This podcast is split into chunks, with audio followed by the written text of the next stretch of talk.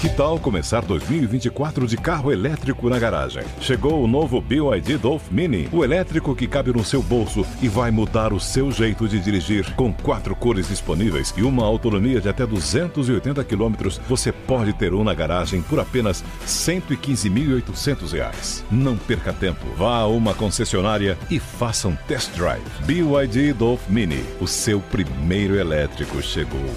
No trânsito, escolha a vida. Jovem Pan Morning Show vai começar. Jovem Pan Morning Show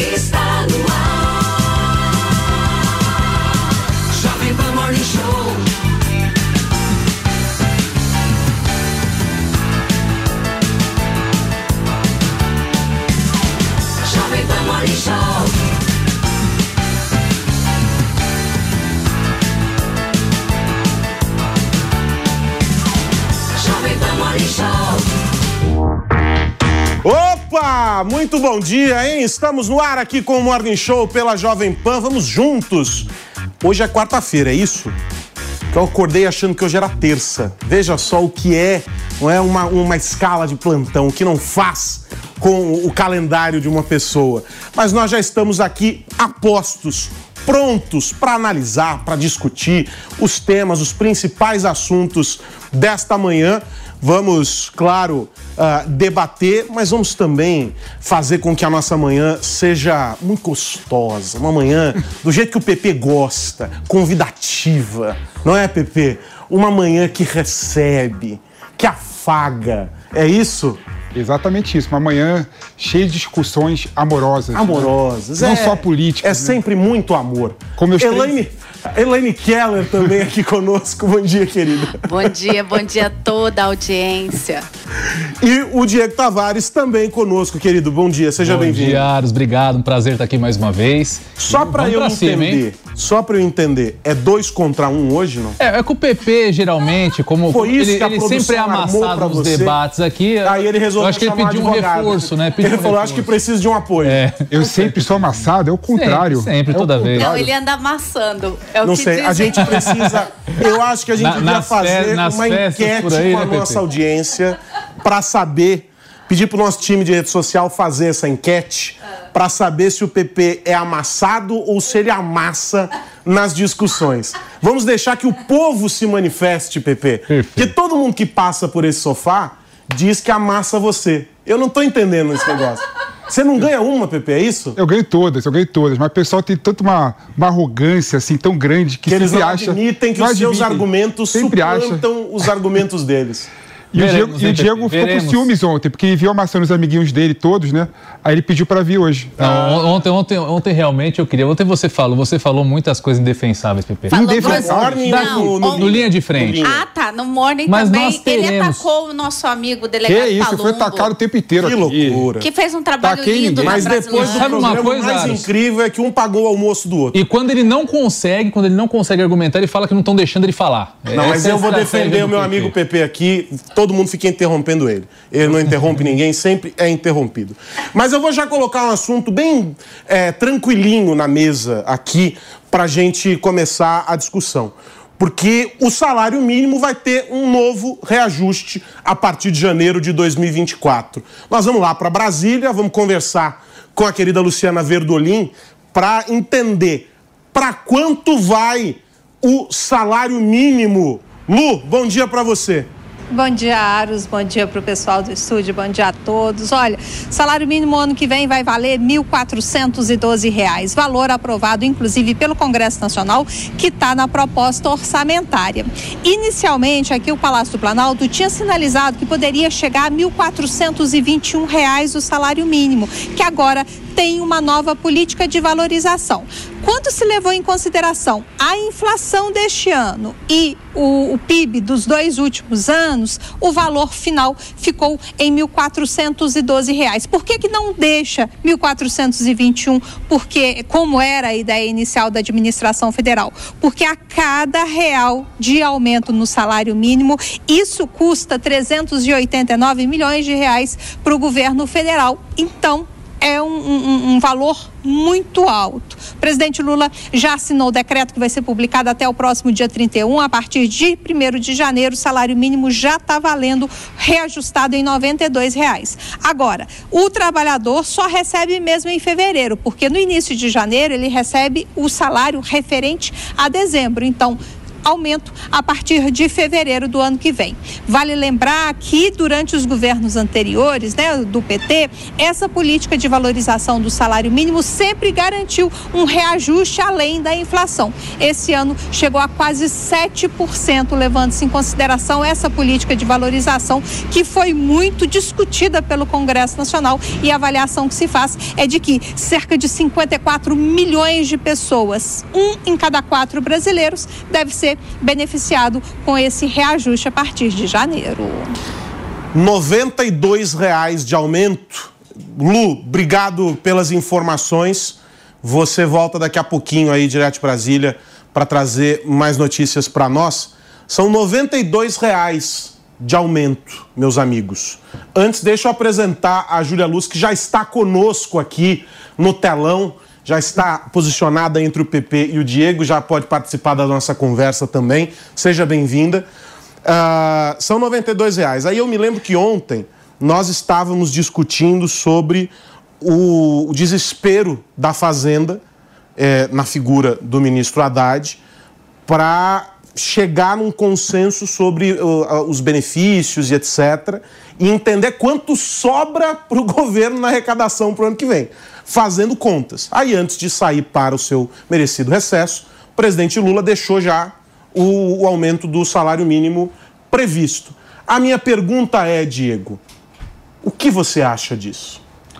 Olha, a política de aumento, claro que isso é positivo para quem recebe o seu salário mínimo, mas, Aros, vamos para a realidade, vamos, vamos, vamos na, na, na base da pirâmide social brasileira e, e, e, tentar concluir o que, que isso muda na realidade do brasileiro, com os preços disparando nas prateleiras dos mercados, com o combustível que agora tende a subir com a, a reoneração do diesel, enfim. O que, que 90 reais vai fazer de diferença na vida do brasileiro mais pobre? Praticamente nada. Não vai dar mais acesso à cultura, não vai dar mais acesso a lazer, não vai fazer com que o brasileiro encha mais o seu carrinho de compras. Então, esse aumento é mais para o governo dizer que está cumprindo uma promessa de valorização do salário mínimo. Mas, na prática, nós não temos qualquer melhora na condição do brasileiro. Ao contrário, nossa economia cada vez mais em virtude da, da, dessa política é, de ajuste fiscal do governo que não fala em corte de gastos, mas só em aumento da arrecadação, cada vez mais a situação do brasileiro vai se precarizando a despeito desse aumento de míseros 90 reais no salário mínimo brasileiro.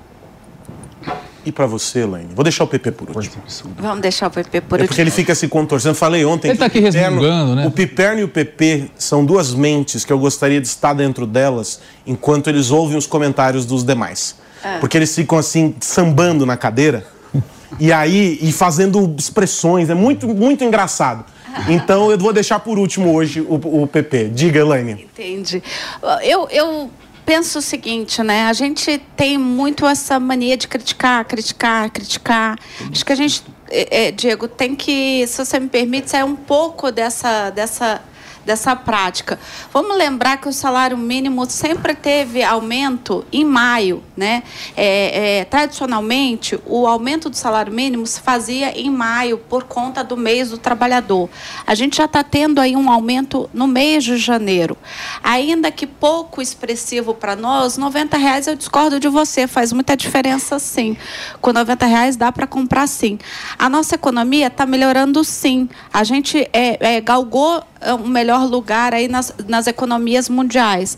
E é, existem críticas a fazer nesse primeiro ano de governo? Existem. Eu não sou cega. Né? Aliás, é, tudo que teve de bom esse ano, o governo Lula deve ao Haddad. Né? As coisas que foram feitas, bem feitas, foram feitas pelo Haddad. Né? Então, se a gente tem algum mérito a dar, é o Haddad. Se o, se o governo Lula hoje tem alguma coisa para dizer que fez no primeiro ano, as coisas que ele mencionou, inclusive na, na, na, na fala que teve, no pronunciamento oficial que fez agora de final de ano, tudo se deve ao Haddad. Né? Então, o Haddad tem feito um bom trabalho. É, é bacana a gente dar esse aumento, sim. Nós estamos falando de um aumento aí acima da, da inflação anual.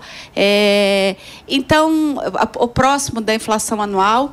É, Se eu não então, me engano, é a inflação mais uh, um, um, índice que é, vem do PIB dos dois últimos isso, anos. Isso, é acima, mas pouca coisa acima, mas ok. A gente está tá, tá tendo aumento. Se você olhar para os nossos irmãos aí, eles estão quase recebendo salário com leite. Então, assim, vamos olhar para a nossa economia, vamos dar um crédito, sabe? Eu acho que a gente precisa começar a baixar as armas e falar, poxa, vamos acreditar, vamos pensar que, que coisas boas estão acontecendo, sabe? Tem críticas? Tem. As coisas estão indo bem? Não, não estão indo bem. Emendas parlamentares, que eu, que eu sou super crítica a elas. É, a gente tem aí uma série de, de, de, promessas que foram feitas e não foram cumpridas. Essa questão aí do, é, da, da do, do, fi, do, fiscal, né, do déficit fiscal, é um problema para o governo enfrentar. Mas esse ano o Haddad trouxe para o governo Lula muita, muita política bacana, muita, muito diferencial, muita coisa que fez muita diferença no campo social. E o salário mínimo é um deles. Agora, Julia, é importante a gente perceber também uh, que há um esforço do governo, nessa linha da, da Elaine, uh, para estimular essa, a economia. São 90 reais? São 90 reais, mas é um estímulo também para esse avanço, para esse desenvolvimento. Mas era este o momento para fazer esse anúncio? Não dá para esperar em maio, quando os outros aspectos que têm sido cobrados já tivessem melhor resolvidos, porque ontem marcou-se uma reunião para agendar uma nova reunião para tentar, nesta nova reunião, definir o, do, o que sairá aí uh, das, da, das isenções. Bom dia a todos. É, o governo tem muitos desafios para equacionar no próximo ano, né? Mas eu só queria pontuar que se tem alguém que esse governo precisa agradecer, se chama Campos Neto o presidente do Banco Central, que conseguiu manter uma política responsável de taxa de juros, foi acusado de ser inimigo do Brasil, foi acusado de ser um infiltrado do ex-presidente Bolsonaro, foi acusado de usar a política do Banco Central monetária e fiscal, né, para poder fazer política contra o atual governo. Mas hoje o país comemora uma inflação controlada, uma das mais baixas, né, da América Latina, e isso se deve exatamente à autonomia do Banco Central e uma gestão competente do atual ministro, né, do presidente do Banco Central, Campos Neto.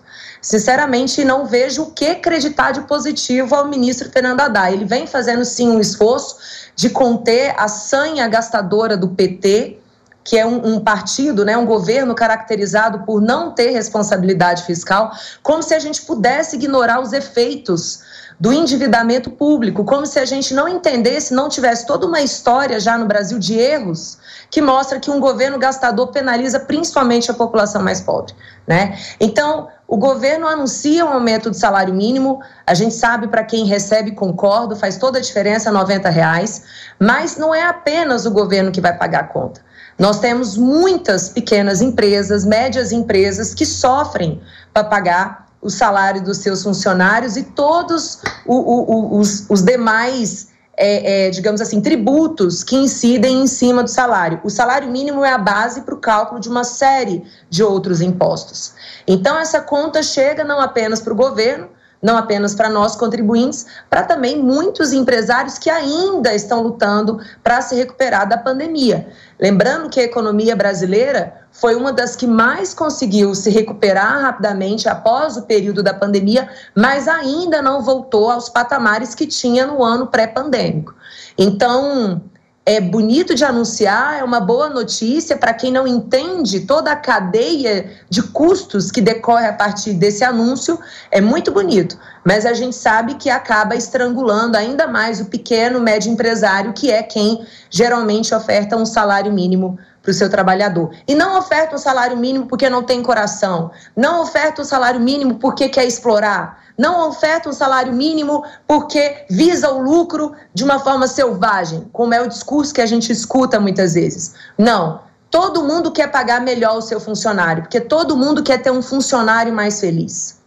paga-se um salário mínimo porque não dá conta de pagar toda a tributação que o governo coloca em cima do resto da remuneração dessa pessoa. Eu até sentei aqui ao lado dele porque eu fiquei com medo que ele fosse cair do banco. É, você gostou muito quando ela fez o elogio ao Campos Neto. Você ficou feliz com isso, Pepe? Fala pra gente qual é a sua leitura. Eu acho que é o Campos. Você acha que é o Campos Neto ou que é o Haddad? O grande nome de 2000. O prêmio PP 2023 vai para quem? Para Campos Neto ou Fernando Haddad? Nenhum dos dois, nenhum dos dois. Os dois realmente, na minha opinião, estão com uma política completamente equivocada, né? Agora, eu queria voltar um pouquinho, Aros, antes de entrar nesse assunto. Eu não sei que mundo o Diego vive, né? Falar que, por exemplo, Lá vem, lá falar vem. que, Tá por que exemplo, a população do É. Brasil está sendo sugada por conta da inflação. A inflação atual é a mais baixa dos últimos quatro anos do Brasil. É, ou seja, até a inflação está melhorando. Eu acho impressionante que você olha os números e não consegue fazer o mínimo elogio. A gente está tendo pela primeira vez crescimento econômico de 3%, inflação abaixo de 4%. A economia entre as 10 Ó, o Mickey, o Mickey. A economia entre as 10 melhores do mundo. Perfeito. E quando você vê essa política do Lula, é uma política que ele falou durante a campanha, que é a política de voltar à valorização do salário mínimo. Nos últimos quatro anos do governo Bolsonaro, o, o reajuste do salário mínimo ficou abaixo da inflação, ou seja, não teve nenhum aumento real. Pela primeira vez em muito tempo, nós estamos vendo realmente a população sendo beneficiada com o aumento real do salário mínimo. Agora, me preocupa muito também quando eu vejo a Elaine elogiar o Haddad, porque, na minha opinião, o Haddad está fazendo uma política econômica completamente equivocada. O ministro da Fazenda tem que mostrar para o Brasil e para o povo um projeto de desenvolvimento nacional. Ele não mostrou nada disso até agora. Um ano de governo. Ele ficou nessa busca incessante, sem qualquer justificativa real, para buscar o tal do déficit fiscal zero. Nenhum país do mundo tem déficit fiscal zero, gente. Um país em desenvolvimento como o Brasil deve buscar sempre reduzir a desigualdade social e crescimento econômico. Aí o Brasil cresce, paga as dívidas e melhora a vida da população como um todo. Então não tem como a gente querer elogiar o Haddad por essa busca é, absurda, sem nenhuma base empírica, nenhum estudo científico, querendo é, ganhar o, o- o prêmio de ministro da Fazenda porque chegou a ser o único país do mundo que vai atingir o déficit fiscal zero. Então tá errado. E o Campos Neto, Júlia, me desculpa, o Campos Neto tem uma política completamente financista e equivocada no Banco Central. Pra Júlia, você pediu desculpa. Pra mim, não. É impressionante. Qualquer banqueiro do Banco Central no mundo todo, além de se preocupar com a questão da inflação, se preocupa também com o crescimento econômico. E o Campos Neto, não, não. E ele falhou ainda. É bom lembrar o seguinte: o- o- a única competência que o presidente do Banco Central tem pela lei é manter a meta inflacionária. O Campos Neto, em nenhum ano, conseguiu ficar dentro da meta de inflação. Não conseguiu. O Campos Neto, na competência que, que se, que se coloca ele, pela, por você e pelas pessoas em geral e pela lei, que é fazer o Brasil ficar na meta de inflação, nunca conseguiu. Esse ano é o único ano que o Campos Neto vai conseguir fazer com que o Brasil fica na meta inflacionária. Mas isso é pouco, gente, isso é pouco. O presidente do Banco Central tem que buscar também crescimento econômico. E tem um erro da política econômica do Banco Central que acha que você reduzindo a taxa de juros aumenta a inflação. Isso acontece se você tiver no Brasil uma demanda reprimida.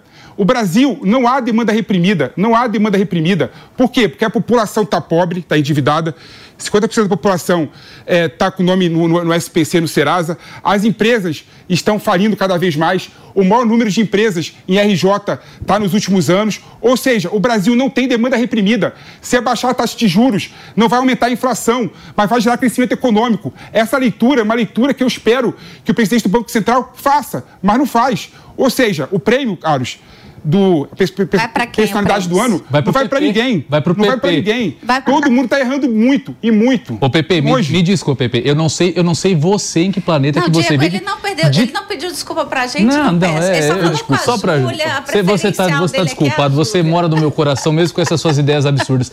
Eu não sei em que mundo que o PP vive, no qual ele pensa que é esse governo que vai impulsionar a nossa economia com investimento público. Eu falei isso? O, que, que vai... Você acabou de falar que as famílias estão endividadas, Sim. as empresas estão quebradas. O que, que subentende disso? Que é o governo que tem que ser o propulsor da economia. Mas é. Sobrou para quem? Mas é. Ah, mas então aí, claro. pode reclamar e o do governo, governo que ele é. fez o PAC. E o governo, por sua vez, tira dinheiro das obras do PAC. Mas sabe por quê? É, engrossa o caldo das emendas parlamentares. Então, a emenda parlamentar é um problema. Das duas, uma. Então, a, a melhora da situação econômica não pode ser atribuída a esse governo. A emenda, Comprovadamente, a emenda... pela tua fala, não fez nada a respeito da é, a emenda, a emenda parlamentar. A emenda parlamentar não é o problema. E outro erro que você faz. Não, não é o problema. o problema é o volume delas, que é praticamente um nada, quarto para, para de falar isso. Busca zerar. Não é problema. Não é, não é, não é, não é, não é problema. Não é problema. Não, é porque no Brasil falta muita pracinha, falta muito campo de futebol.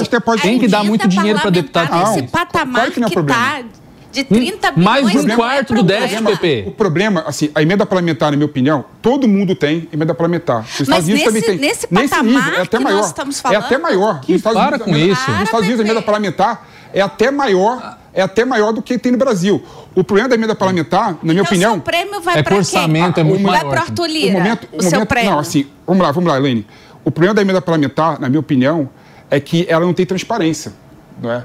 Então você não sabe como é que elas são utilizadas. Mas a emenda parlamentar é um instrumento que pode ser muito bom, porque é uma forma do Poder Legislativo colaborar com o Poder Executivo na formulação e implementação de políticas públicas. O vereador, o deputado, sabe a sua base Isso. e sabe, por exemplo, e sabe, por exemplo, que tem um hospital, uma UBS, que não tem ambulância. Então ele pode pegar recursos do Ministério da Saúde disponibilizado para isso e colocar ambulância naquela cidade para atender uma certa população. Então, o problema não é a questão da emenda parlamentar em si do Instituto, o problema é que falta transparência. Pepe, você está falando da essência de uma política mas, mas é de emenda, que não bom. é o que acontece no Brasil. Vamos discutir. No Brasil é melhor... outra coisa que, que vamos, acontece. Vamos discutir para melhorar a emenda. Vamos discutir para como a gente aperfeiçoou o, o, o... Não, vamos discutir para reduzir a emenda. não é só transparência. Transparen... Transparência em regra tem. Você quer cortar tudo, cara. Não, eu não quero cortar é tudo. Política, política... Eu, eu sou a favor da emenda impositiva. A emenda impositiva, você falou muito bem. É uma forma de se democratizar o orçamento público. Agora, você pagar 53 milhões, 50 bilhões de reais em emenda parlamentar num país em que 50% da população ainda não tem acesso a esgoto, água tratada, isso é um absurdo. Tem nada a ver uma coisa com a outra. Quando você tem um déficit que vai alcançar no ano que vem 200 bi. Ah. É, ô, Júlia, eu, problema, eu, vi que você pediu a palavra. O problema é essa retórica barata. Desculpa. Não, mas ó, ah. peraí, vamos organizar a bagunça aqui. É. Retórica barata. Deixa eu ouvir a Elaine na sequência a Júlia. Eu só queria fazer aqui minha tréplica, porque ele disse que o Haddad não se preocupou com o desenvolvimento. Eu Bom, isso não é da ele. pasta dele, tá? é, desenvolvimento. Senão ele vira presidente. Ele não, é presidente. Não, ele, a, ele a, é não, da mas Fazenda. Aí, mas ele assina o cheque. Sim, é, ele é assina o cheque. Todos eles estão Mas a ali, política desenvolvimentista não vem dele. Tem que vir dele, pô. Não vem, claro que não, Pepe. Ué, então por que, que eu tenho as outras partes? Por que, que eu tenho desenvolvimento tem social? Tem que ter coordenação entre os governos. Para que, que eu tenho planejamento?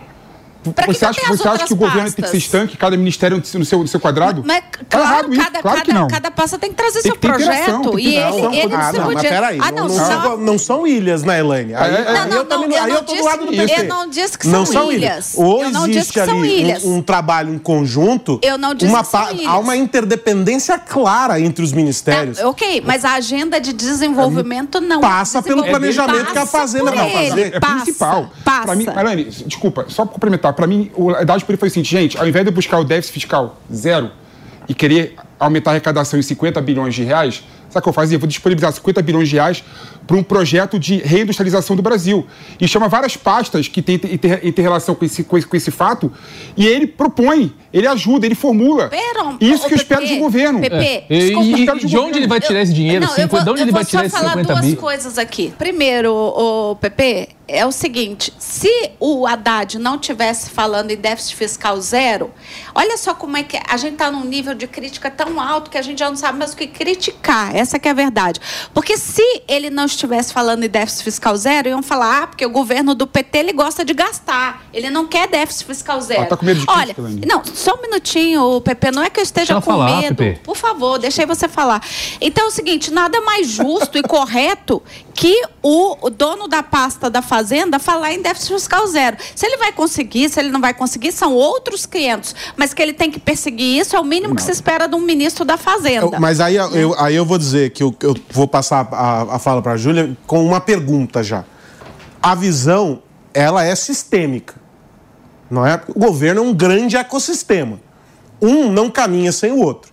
Quando o governo propõe um aumento aqui, e aí isso está muito conectado com a tua primeira fala, ele entende, né, Júlia, que há uma reação em cadeia que se estabelece a partir desse ato. O mesmo se dá quando o Haddad vai lá e diz assim: olha, preciso sentar para entender uh, o que será preservado uh, dos benefícios que foram uh, concedidos lá atrás, o que cai, quanto sobra para o governo.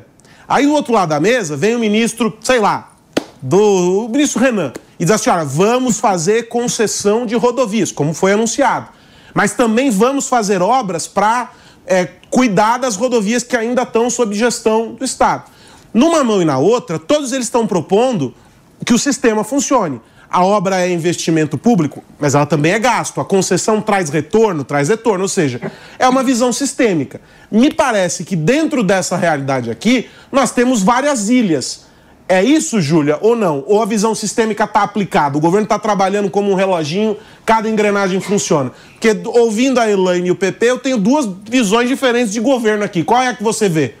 Ó, a coordenação de governo não é simples, mesmo porque geralmente quem está à frente das pastas são agentes políticos e eles querem ter resultados fortes para poderem ter seus nomes cogitados para a disputa eleitoral de 26. É o caso, por exemplo, do ministro Fernando Haddad. A Elaine está correta quando ela pontua sobre a responsabilidade que ele tem de ter nos seus discursos e principalmente nas suas buscas.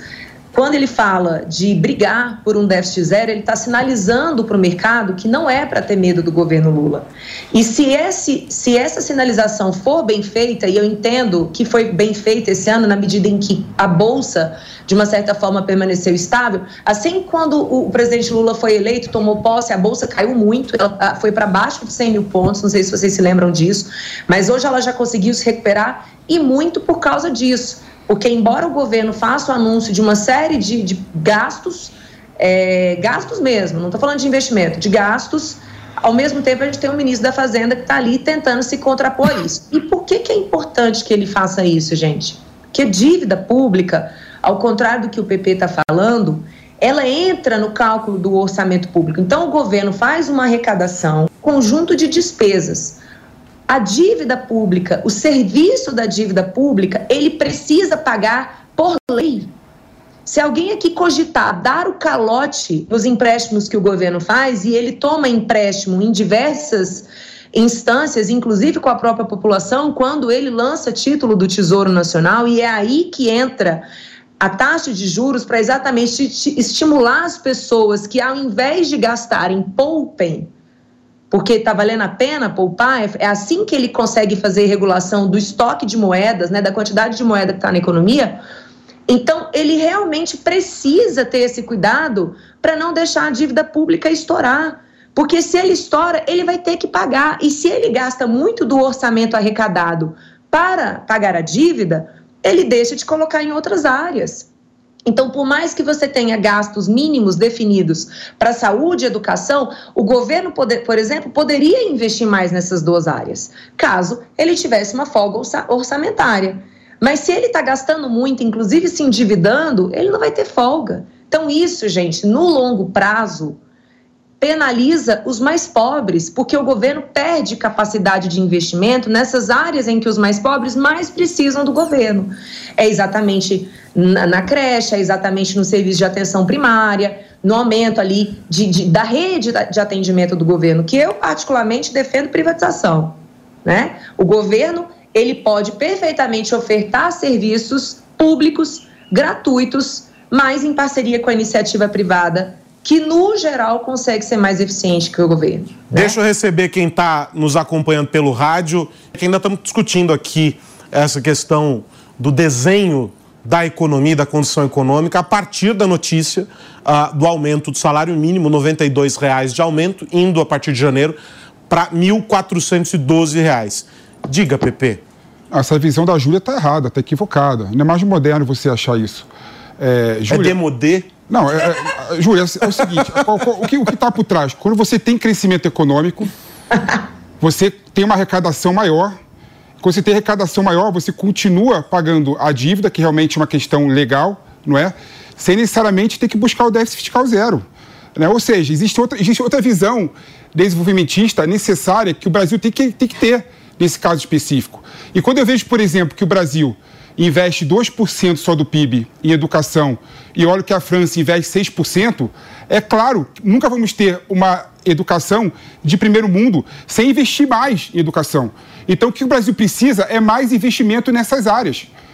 E aí, e aí eu, eu retorno com o Diego. Ele fala que a, a, saída, a saída não é com investimento público.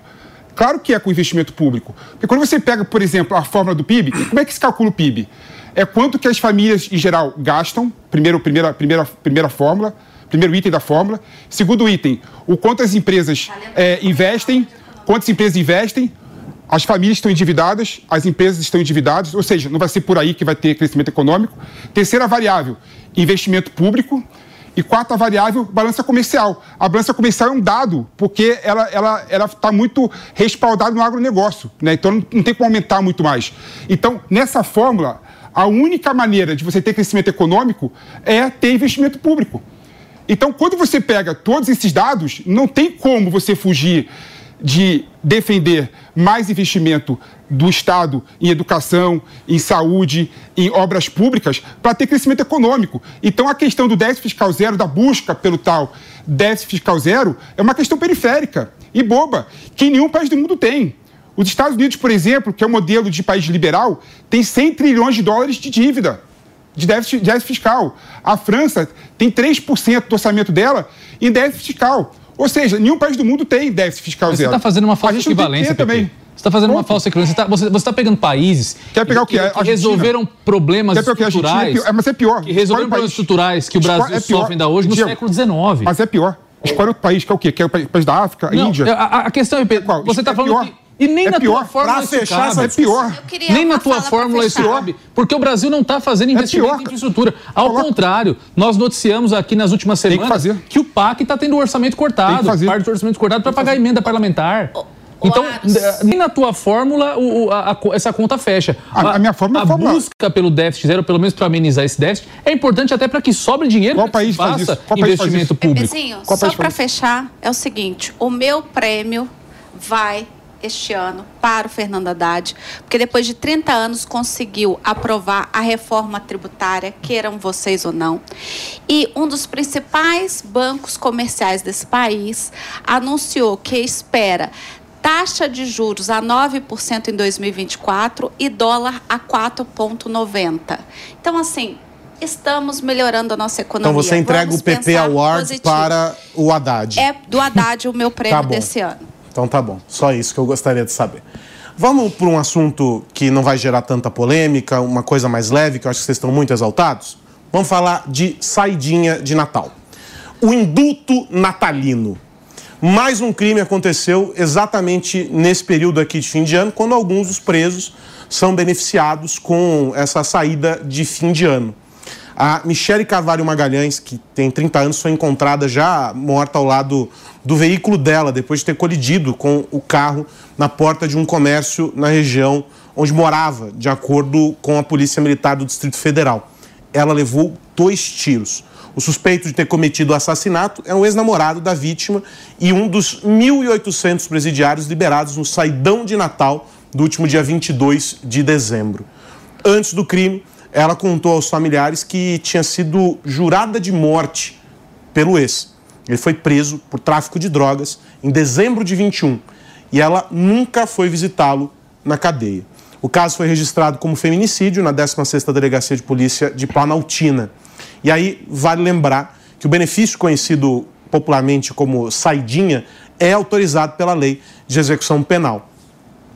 Condenados que cumprem pena no regime semiaberto podem sair de forma temporária do estabelecimento prisional sem vigilância direta para poder visitar familiares, frequentar cursos ou participar de atividades que, que auxiliem no retorno ao convívio social.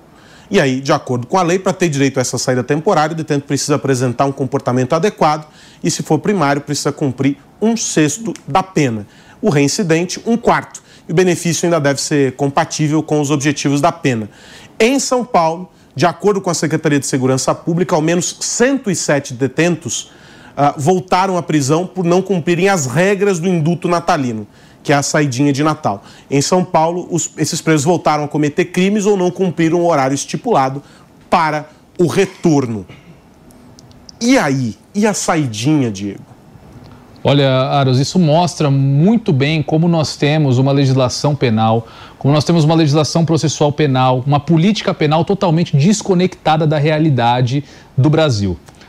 Esse negócio de saidinha por si só é um absurdo. É, quando a gente fala de política penal, sempre se fala ah, a gente precisa ressocializar o criminoso, ressocializar o bandido. E ninguém olha para a vítima, ninguém olha para a sociedade como se a responsabilidade pelo crime fosse coletiva, fosse social e não individual. Então, esse tipo de caso mostra o absurdo que é a nossa política penal que privilegia os criminosos em detrimento da sociedade. Isso tinha que acabar e tinha que acabar para ontem, assim como diversas outras políticas penais que têm esse objetivo da ressocialização, porque a principal finalidade do, do, nosso sistema penal tinha que ser punir o preso, punir o preso, punir o criminoso, para dar validade à própria lei penal, para mostrar que aqui no Brasil existe uma lei vigente e que essa lei funciona de verdade. Quando a gente coloca a ressocialização em primeiro plano, em detrimento da própria eficiência da lei, em outras palavras, nós estamos dizendo que isso aqui é um país sem lei penal nenhuma, que a lei penal não funciona. Então, nós precisávamos colocar em primeiro plano sempre o apenamento para validar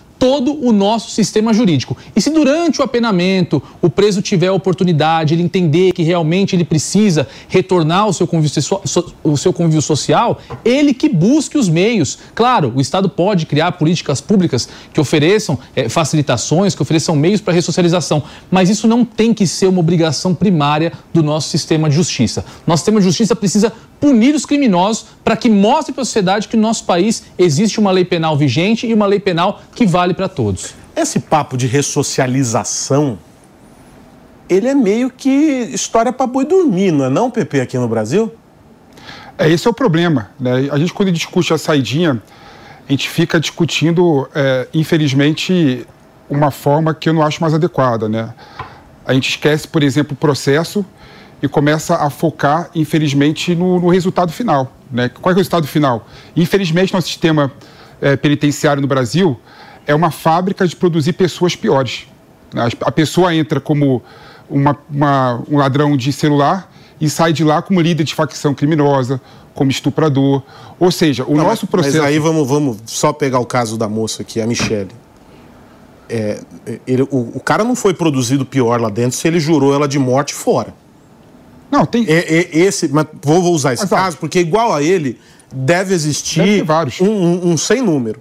Esse vários. cara, sabidamente, era um risco para quem estava aqui fora, sobretudo ela que era da, da relação. Ou seja, era no mínimo, se isso foi levado uh, a qualquer instância, uh, um, um, crime anunciado. E aí a gente vai lá e diz assim: não, ó, esse camarada tem direito a sair, e a gente acredita, porque está lá na lei, que ele vai sair, ele vai comprar o tender, vai fazer o tender para a família com farofa, vão todos fazer uma oração, vai ser incrível, e ele vai voltar porque ele está afim de ressocializar. Pô, isso é uma ilusão. Ela é o produto final que você está se referindo. ela e as pessoas que foram roubadas no meio do caminho, ela e as pessoas que foram violentadas no meio do caminho. Não tem como a gente ignorar que, que é isso. Quando, quando você pega o caso concreto e faz análise de acordo com o caso concreto, você vê realmente várias arbitrariedades, vários absurdos que ocorrem. Né? Um deles foi dessa moça que foi morta de, é, depois que o cara saiu dessa saidinha. Né? É, mas aí tem uma questão anterior. Né? Na minha opinião, de forma, pensando de forma abstrata, né? Sim. A pessoa que cometeu esse crime, quando ele entrou na prisão, ele deveria sair melhor. Ele deveria, ele deveria querer fazer o Chester, farofa, unir a família e não cometer mais crime. Então, isso que eu falo pro Diego, assim, Diego, é, é infelizmente, está no momento que a gente acha que a solução para os problemas da segurança pública em geral é mais punição, é mais bala, mais restrição. Eu acho que não. É menos? A gente, tem, a gente, tem, que discutir, a gente tem que discutir de forma clara como que pode uma pessoa entrar na prisão e sair pior do que ela entrou depois de quatro anos. Porque a lógica, a lógica da saidinha é uma lógica que, em abstrato, funciona. A pessoa cumpriu parte da é pena. Abstrato, a pessoa cumpriu parte da pena, está em regime semi-aberto, ou seja, ele pode sair da prisão para fazer curso, para visitar a família, e no período do Natal é liberado para ele passar um tempo maior fora. Né? Por que isso? Porque o sistema penitenciário do Brasil tem como base a ressocialização dos presos. O problema é que o nosso sistema não ressocializa ninguém. Essa é a discussão. Ó, ontem à tarde, nós atualizamos o caso dos sete. É, que é só no Brasil, é uma coisa surreal, né? Os caras já estavam no semiaberto. Voltaram para a cadeia para fugir à noite, na noite de Natal, aqui em São Paulo, no centro de detenção de Belém, na Zona Leste. É, nós noticiamos isso. Os caras estavam já lá e aí a resposta da, da, da, administração penitenciária foi: olha, é, ali de fato houve a ocorrência, etc. Eles roubaram inclusive o tênis de um dos vigilantes. E é, o, o, aquela, aquela unidade que deveria ter 800, em torno de 800 presos, ou capacidade para, é, tinha mais de mil e sei lá quantos. Você, você ressocializa o quê? Você tem um monte de cara lá que não acredita mais que a justiça será feita, ainda que tenha esse espírito de que está pagando a pena dele, porque talvez o processo dele esteja enfiado em um escaninho qualquer e nunca vai ser julgado, o cara vai morrer lá dentro. Que perspectiva esse cara tem, Júlia? É, não é bem assim, né? Todo mundo vai ser julgado, a, a justiça vez ou outra comete sim erros, eu até já comentei sobre isso e, e também já falei do esforço do Conselho Nacional de Justiça de, de calcular a pena, né, de averiguar se as penas estão sendo cumpridas de uma forma correta, se tem gente que está presa que não deveria estar. Sim, há pessoas no Brasil que ainda estão presas sem, sem precisarem estar por um erro mesmo de defesa.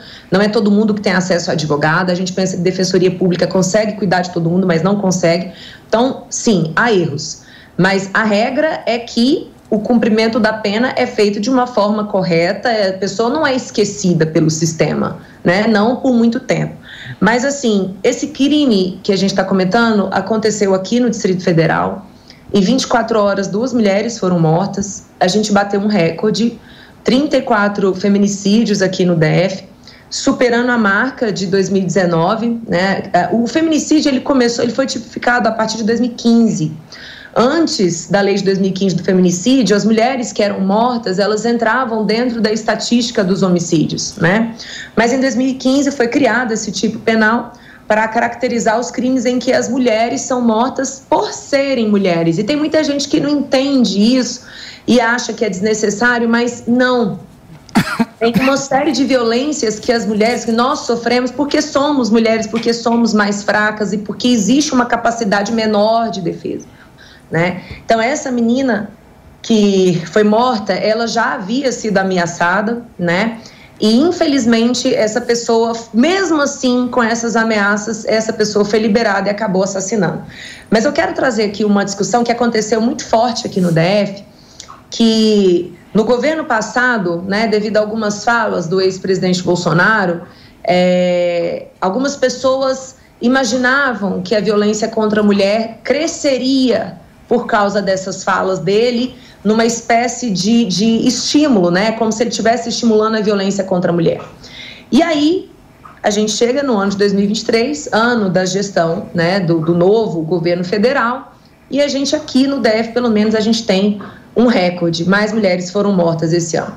Por que, que eu estou trazendo isso, gente? Porque, infelizmente, a violência ela, ela está banalizada na sociedade brasileira. Não é de agora. A violência contra a mulher sempre foi muito alta no Brasil. A gente não pode, de uma forma segura, afirmar que há um aumento da violência contra a mulher que ao mesmo tempo que há o aumento de registros, a, a, gente, a gente vive um aumento de registros porque também temos um aumento da cultura da denúncia, falamos mais sobre isso, e antigamente não era falado tanto da, da, da forma como é hoje. Inclusive, a, violência contra a mulher ela é vista como algo normal, como característico ali da relação do homem contra a mulher, da, da, da relação do homem e mulher.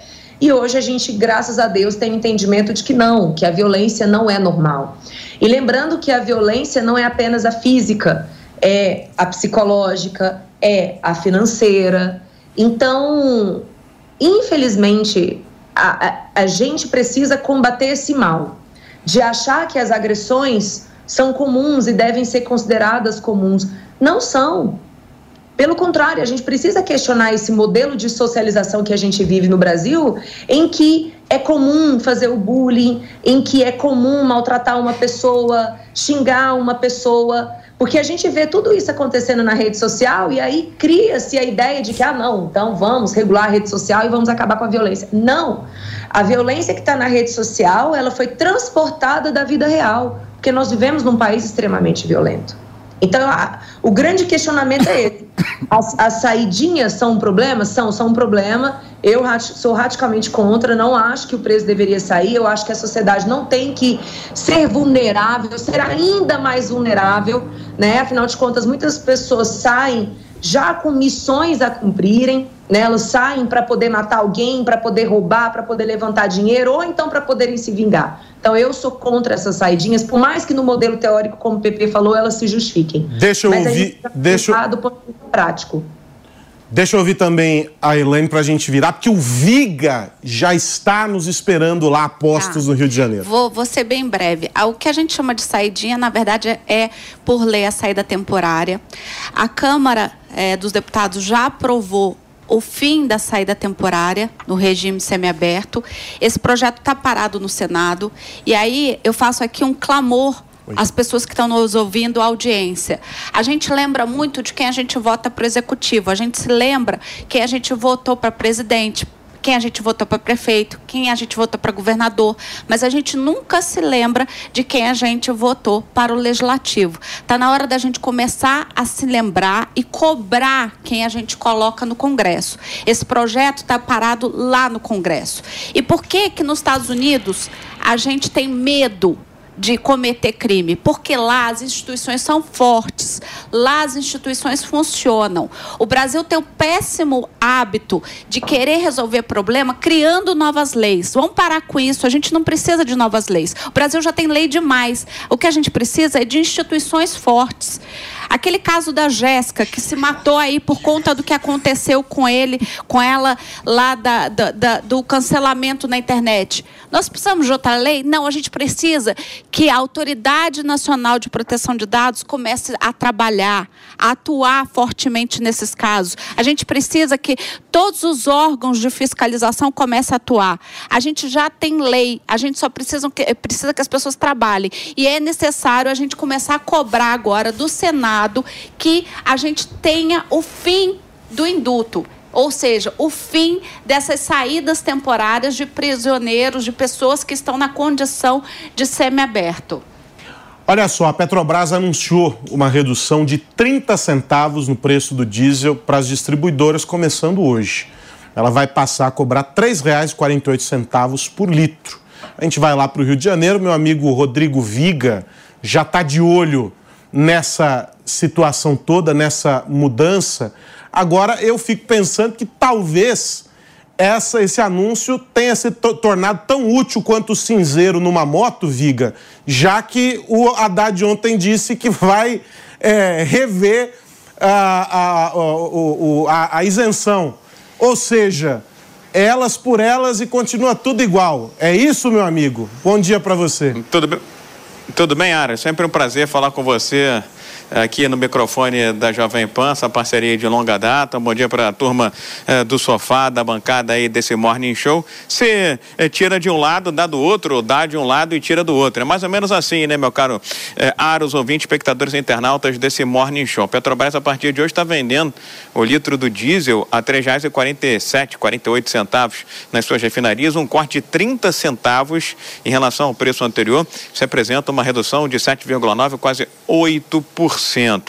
Mas, se por um lado a Petrobras, que é a grande produtora e fornecedora de diesel para o mercado brasileiro, está cortando em 30 centavos, a partir de 1 de janeiro de 2024, como você bem eh, frisou aí, nessa metáfora, nessa analogia com o cinzeiro da moto, o governo federal vai voltar a cobrar integralmente impostos federais que incidem sobre esse combustível fóssil, sobre o diesel. Era uma elevação, né, um aumento escalonado que vinha acontecendo aí ao longo desse ano de 2023, mas chega a cobrança integral, ou seja, volta a cobrança normal a partir de janeiro de 2024. Então vai ficar mais ou menos, como se diz popularmente, elas por elas. A Petrobras tira eh, de um lado 30 centavos, de outro lado a expectativa é que essa reoneração ou a cobrança integral dos impostos federais provoque um impacto eh, de 22 centavos no litro do óleo diesel. O fato, meu caro Aros, ouvintes, espectadores e internautas eh, da Jovem Pan, que a Petrobras está dizendo que nesse ano de 2023 o litro do óleo diesel ficou pouco mais de um real mais barato em relação ao ano passado. Uma redução de mais de 22% nesse combustível que é considerado o motor a mola mestre eh, do Brasil. A Petrobras promovendo pelo segundo momento, pela segunda vez em dezembro, um corte no litro do óleo diesel. O primeiro tinha sido eh, lá no comecinho de dezembro eh, de 6,7%. Agora, esse corte eh, de 7,9%, mas no horizonte, no curto prazo, já na semana que vem, podemos dizer assim, teremos aí esse amortecimento por conta da reoneração de impostos federais. É bom o consumidor ficar atento, porque sempre prevalece aquela máxima do elevador. Na hora eh, de aumentar os preços, é, ritmo elevador, rapidinho. Agora, na hora de reduzir os preços dos combustíveis nas bombas para os consumidores, é sempre escada, tipo escadarinha da Penha aqui no Rio de Janeiro, que você já fez esse trajeto inúmeras vezes, mais de 300 e lá vai fumaça degraus até o topo da igreja, que é uma referência turística e também religiosa histórica da cidade do Rio de Janeiro, meu caro Aros. Ô, Viga, você tá na sombrinha aí, porque você tá com esse blazer aí escuro, tá com calor para cada um aí no Rio, é isso? É, rapaz, a gente começou o dia é, com termômetros mais a menos, na casa de 25, 26 graus. Agora, nosso cinegrafista Rodrigo Tessari, palmeirense feliz da vida, no ano de 2023, é, me deu essa colher de chá, me deu essa trégua, me colocou aqui na sombra, porque no sol a gente fica com aquele maçarico na nuca, né? Como eu costumo dizer, aquela gota de suor que nasce na nuca em direção ao infinito. E a imagem também não fica tão bacana assim, viu? Eu acho, Viga, que tem que seguir a máxima do Zeca Pagodinho, que diz que o sol nasceu para todos, mas a sombra é só para quem pode. Um abraço, meu amigo. Faltou aquele copinho do lado, então, né? Não é? Aí sim, para molhar a palavra. Um abraço. Exato, é isso aí. Grande abraço. E ó, antes de passar a bola para vocês, o ministro da Fazenda falou sobre essa história do desonera, reonera, desonera, reonera, desonera, reonera, do diesel, que vai começar a valer a partir do dia 1 de janeiro. Vamos ouvir uh, o que disse o Haddad. A partir do dia 1 de janeiro, tem a reoneração do diesel. Né? E essa reoneração do diesel vai, vai ser feita, né? então estou confirmando que ela será feita, mas o impacto da reoneração é de pouco mais de 30 centavos. E o impacto da redução do preço já anunciado pela Petrobras no mês de dezembro é de mais de 50%. Então nós estamos dando essa informação por quê?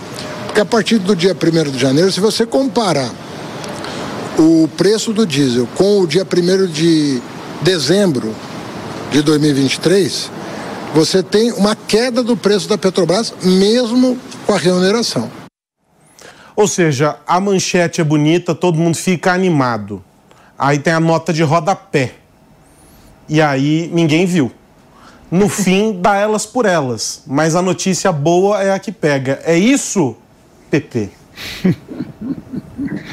É, é isso, Aros. É isso, Aros. Não tem como fugir disso. Agora, interessante, né? Quando o governo é, Lula resolveu acabar com a paridade de preço internacional da Petrobras, você vê claramente que foi uma política acertada que está gerando resultados concretos na bomba. A gasolina está mais barata, o álcool está mais barato e agora o diesel está mais barato, não é? E o diesel está muito barato também porque, impressionante, né? Está tendo uma guerra grande no Oriente Médio e é, as pessoas tinham uma expectativa de, de aumentar o valor do petróleo bruto e, na verdade, a expectativa não se concretizou, porque os países produtores de petróleo começaram a produzir mais petróleo, com medo de ter uma nova crise de petróleo. Então, o preço do petróleo bruto é, diminuiu e o petróleo bruto é um dos, é um dos componentes do óleo diesel. Né? Então, concre, então, concretamente, isso gerou a redução é, concreta do óleo diesel atualmente nas bombas do posto de gasolina. Vai chegar a menos de 30 centavos. É, é algo significativo. A reoneração é, dos combustíveis na bomba, eu sou a favor. Eu sou contra esse peduricalho que tem na economia do Brasil. Subsídio aqui, subsídio lá, desoneração da folha ali. A gente tem que pensar uma política econômica muito mais ampla e muito mais profunda. E é muito melhor, por exemplo, o governo reonerar né, novamente o diesel, né, cobrar o PIS, o CONFIS e outros tributos é, federais e pegar esse dinheiro, por exemplo, e investir em biodiesel, que é o futuro. E é bom lembrar que o biodiesel, por exemplo, 12% do diesel no Brasil é composto por biodiesel. Ou seja, o Brasil é, ter uma política industrial verde, investindo em biodiesel, vai fazer também reduzir o preço do diesel tem, na hora tem o na, nosso na do- álcool aqui, que é um, um- É. um orgulho também aqui do Brasil, e não pode esquecer disso, o tanto que foi de investimento para isso. Mas eu queria pedir, né, Gaba, coloca na tela aí, por favor, dividido, o PP e a Júlia. Eu, aliás, eu fiquei fora do grupo de WhatsApp desses quatro aqui e, fi- e não combinei a cor, ó. Porque tem dois de branco e dois de preto. Eu tinha que ter vindo Ó. meio a meio. Coloca a Júlia, porque enquanto o PP falava, no comecinho da resposta dele, a Júlia fazia assim com a cabeça. Ela teve o seu momento PP. Reagindo ali silenciosamente ao PP comentário. piperno. É, PP Piperno. Ela reagiu silenciosamente. Então eu vou começar. Só, só um complemento. Quando a Júlia discorda de mim, eu fico triste. Você fica triste? Os dois, dois não. Ah, esse PP. A gente já percebeu é o nosso ursinho desculpa. carinhoso. Ele pede desculpa só pra ela. É, é o nosso ursinho carinhoso. Aí, Júlia, eu vou ser obrigado a te ouvir agora, porque eu adorei a sua reação ao começo da fala dele. Então, por favor, discorde do PP pra gente ficar feliz, Júlia. Ele fez menção à política de paridade né, dos preços que foi feita em 2016. Vamos lembrar de toda a tragédia que a Petrobras viveu no governo do PT, né? A, a perda que ela teve né, do valor inflacionário, a empresa empobreceu de uma forma geral exatamente porque foi utilizada para fins políticos. Este é o problema de você ter empresa na mão do governo. O governo utiliza a empresa para finalidade política. Coloca amiguinho para fazer gestão, decide fazer certas compras, que se fosse uma gestão pura e simplesmente privada, essas compras não seriam feitas.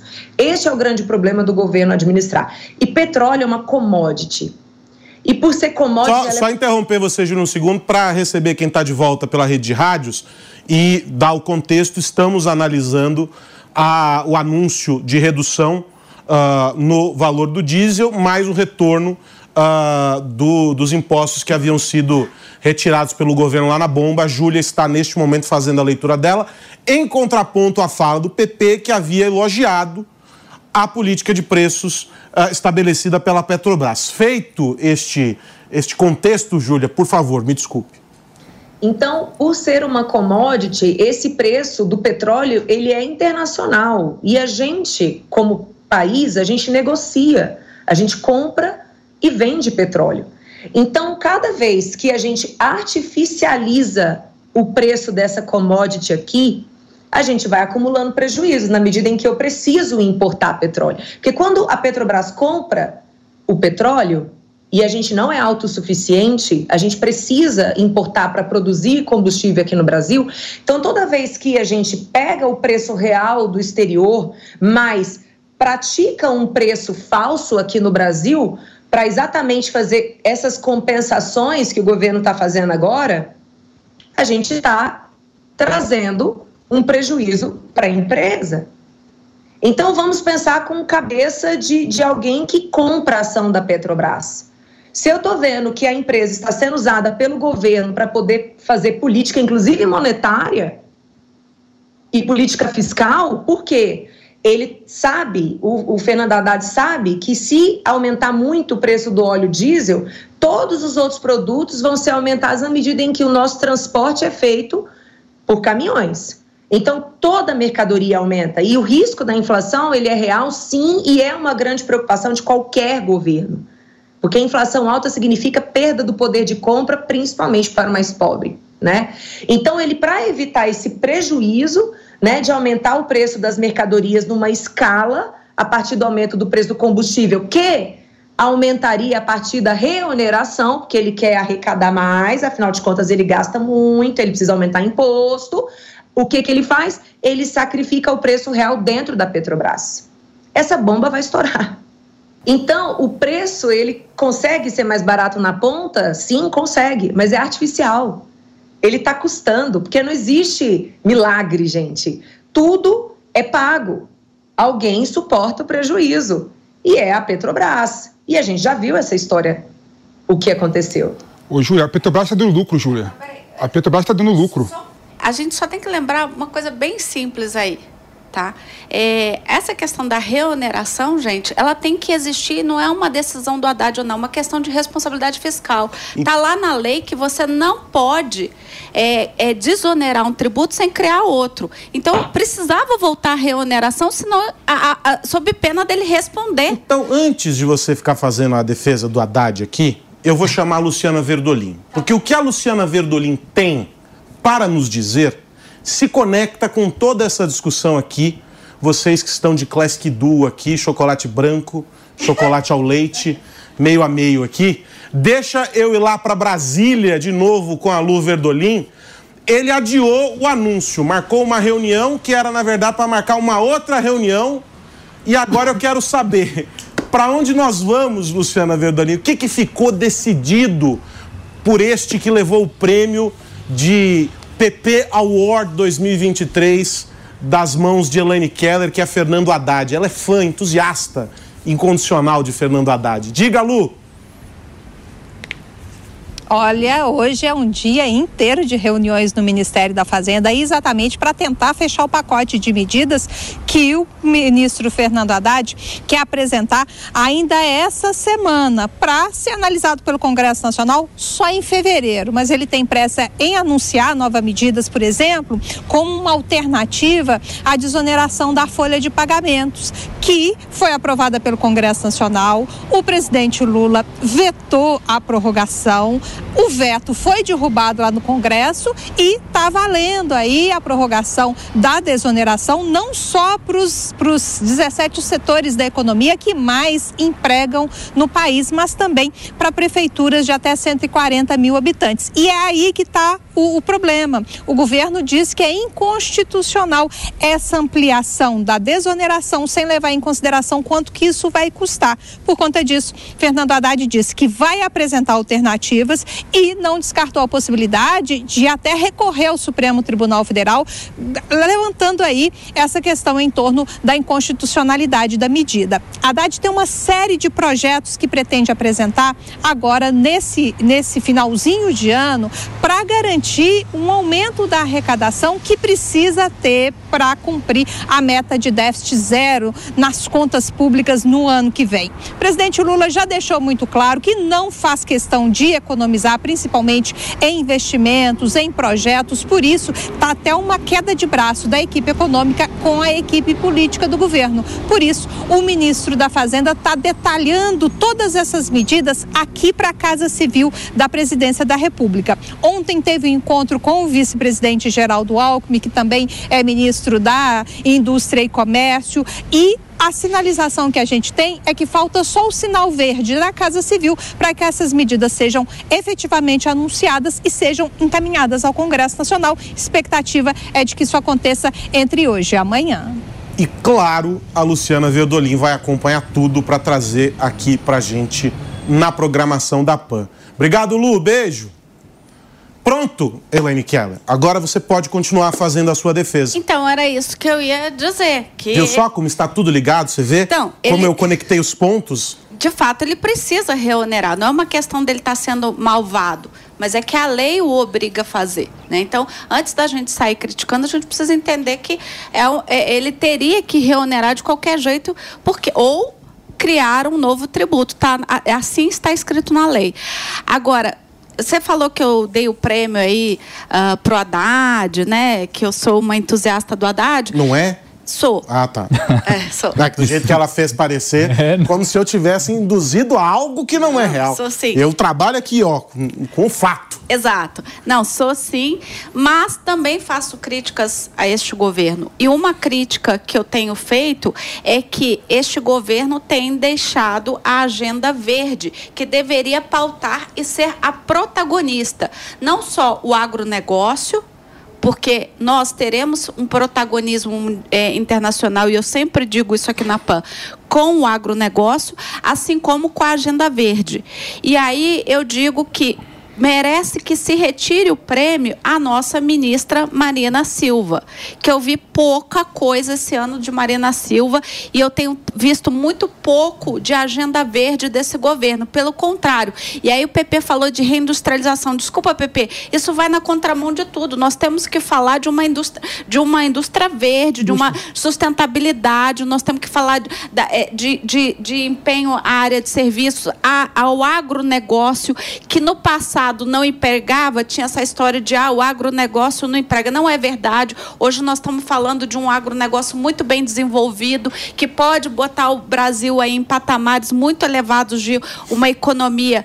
É, a gente pode despontar muito melhor como uma economia internacional. E eu não vi este ano é, muito trabalho da Marina Silva. Eu acho que faltou muito. A Marina Silva começou esse ano é, fazendo viagens internacionais com o presidente Lula, buscando recurso é, internacional para a questão do fundo amazônico, mas a gente não viu muito isso. Ela está muito apagada né, nesse governo. Pelo menos é a percepção que eu tenho. Então, se tem uma crítica que eu faço, é justamente a questão da política de carbono, a questão do governo ter dado incentivo para carros. Né? A gente É, teve esse porque a ano aí. questão ambiental, no fim, ficou só no discurso do Lula lá Exatamente. fora. a gente teve... teve incentivo para produção de automóveis é, a, a combustão, Combustão, né? esse ano. Quer dizer, vai tudo contra a uma agenda verde que a gente. Então, para não dizer, ah, a Elaine não faz crítica, a Elaine é cega, não, faço Aí crítica você ficou sim. caçando alguma coisinha pra poder criticar. Foi isso. Não, e foi, Não, não. É porque, como a gente está fazendo aqui um apanhado, então Não, meu justo, prêmio, perfeito, o meu perfeito. melhor, eu acho que o melhor ministro foi Haddad e eu diria que O do pior pior, seria a a Marina, Marina. Silva. você fez uma crítica, agora me desculpe, Elane, mas da forma errada, no meu entender. Né? Porque o problema. Você hoje está muito crítico de todo mundo. Ah, não é, não é, não é. Não é. É injusto você culpar a Marina pra fechar, Silva hein? Pra fechar essa rodada. por não ter um pra- protagonismo tão grande na questão do meio ambiente, mas é bom lembrar que o presidente Lula viajou o mundo todo só falando da agenda verde, da economia verde. Só falando E o mesmo. problema do Brasil, aí eu volto atrás, né? Eu volto ao passo anterior, é que o Brasil não tem um projeto de economia verde. Não tem um é o projeto acabei de de falar. desenvolver de desenvolver a Amazônia. Mas não é culpa da Marina Silva, ele não tem. A Marina Silva não sabe o que fazer com a Amazônia. Ela acha que tem que cercar a Amazônia e proteger só. É uma, mágica, é é uma, é uma visão completamente antiquada e atrasada. Então ela tá. Então É, a mas isso não crítica é passa feita dela. a ela. Isso não passa dela. Isso Ué, não passa mas por a ela. pasta tá, no, tá com quem? Não passa. Bobear tem que colocar. Quem que deveria Mas protagonizar tal- talvez, isso? talvez tá errado. Até pelo respeito que ela tem Mas talvez Eu internacional. concordo com o PP, Lene. É muito difícil.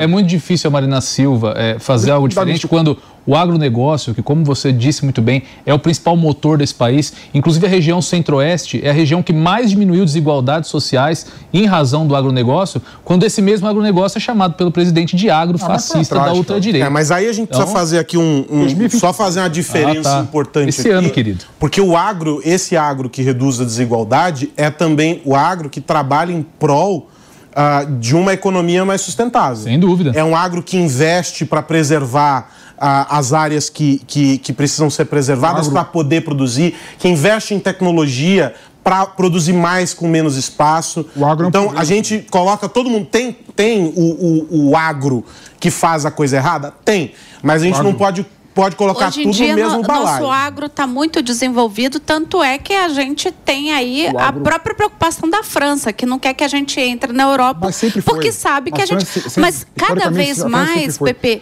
a Mas gente agro- vem ganhando protagonismo, principalmente o na agro- área de grãos. o agro- e é agro- isso que a gente precisa agro investir. Brasil- E não falar em reindustrialização, principalmente isso, com, o automóvel isso, de. A inovação da- de, a economia- de, de fóssil. Porque não tem, porque não tem inovação, porque não tem inovação suficiente na indústria para fazer automóvel 100% com energia, é renovável, que seja barato. Não tem. Então tem que investir em industrialização. Aí tem um Tem, problema. inclusive, Aí indústria tem um pro- entrando aqui aí- no Brasil que está com, com essa tecnologia mas de tem- carro 100% elétrico, é que eu não Sim, vou mas fazer é- é propaganda caro, aqui. É mais caro do que carro normal. Tem, tem muitas É questões. mais caro porque a gente não investe. Infraestrutura que não tem no Brasil. Posso? Na indústria, não investe na indústria.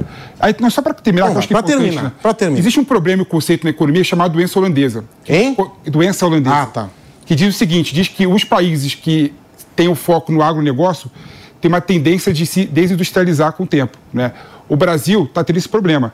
A gente está perdendo espaço. Mas o Brasil, o Brasil se industrializou lá atrás, tem a ver com o agronegócio. Por conta disso, por conta disso, Aros. Então, ou seja, o agro também causa um problema no Brasil que o Brasil não consegue resolver, que é a desindustrialização. Agro é pop, agro é tech, Isso é realidade. agro é negócio. Você quer, que- quer que o Brasil seja Paraguai? Paraguai é 100% agro. Não, o PP, É, é você tá está falando de um agro do passado, do passado, de 20 anos atrás. tem Hoje o agro... ele, ele o acabou, agro- ele acabou de falar que precisa fazer um investimento para levar o avanço para a Amazônia. Exato. O agronegócio é o principal mercado o que tem é condição de fazer isso. É, lógico que é. E negócio. com, e com eficiência e com, com, Exato, com você preservação tem, ambiental. o- você tem hoje... Uma- mas, mas eu entendo o seu ponto, para terminar, de que uma coisa não anula a outra. É, e a É vida isso? tá difícil para todo mundo. Você viu que até o trenó do Papai Noel foi parado na Blitz lá em Salvador? gente? ah, tá difícil Meu até Deus. Papai Noel. Vocês lembram aquele caso de racismo que a atriz Cacau Protásio sofreu enquanto gravava cenas para um filme lá em 2019? Pois é. Só agora, no final de 2023, é que a Justiça do Rio de Janeiro determinou uma indenização no valor de 80 mil reais pelos ataques e ofensas racistas.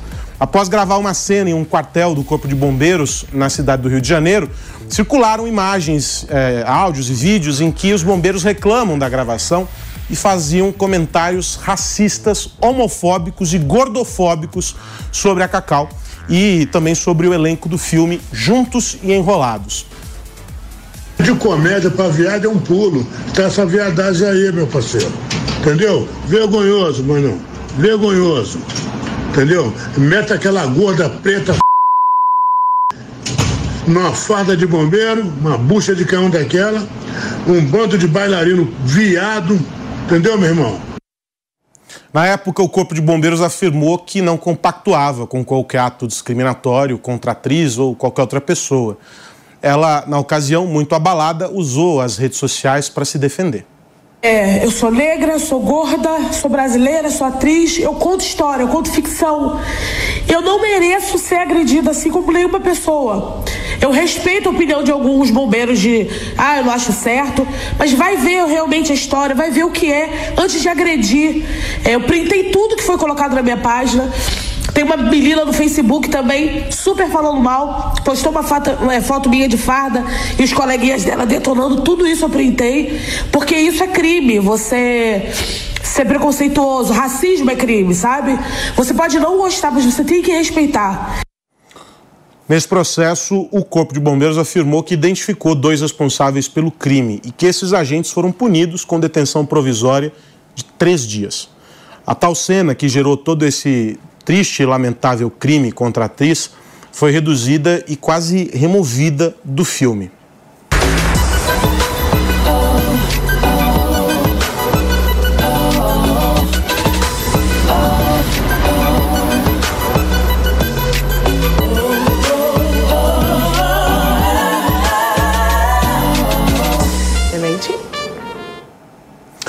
Bom, tá aí a cena, todo o contexto do episódio e eu quero aproveitar para receber de volta quem nos acompanha pela rede de rádio, são 11h16. Nós estamos recebendo aqui o Tiago Sodré, que vai nos ajudar a lembrar da história desse episódio que envolveu não é, o crime de racismo contra a atriz.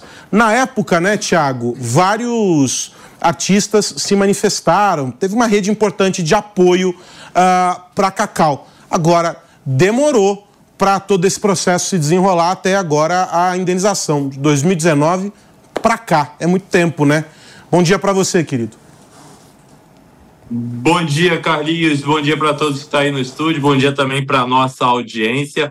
Pois é, Carlinhos, demorou quase cinco anos aí para que a gente pudesse ter um desenrolar dessa história, que graças a Deus, né, foi aí favorável para uma grande atriz brasileira que trabalha para trazer entretenimento, para trazer humor para nossas famílias, para o nosso povo, que muitas vezes estão é, é, tem a televisão, tem o cinema, tem a TV a cabo como o único entretenimento possível. E aí, quando a gente vê uma revolta de uma instituição é, é, tão humanista como é o Corpo de Bombeiros, né? A gente fica muito entristecido com essa história toda e eu acho que é, essa indenização que a Justiça do Rio de Janeiro determinou de 80 mil reais cinco anos depois, com tudo que a Cacau Protásio passou, porque além de sofrer esse preconceito com a instituição dos bombeiros, a pessoa passa também a sofrer pelas redes sociais, porque isso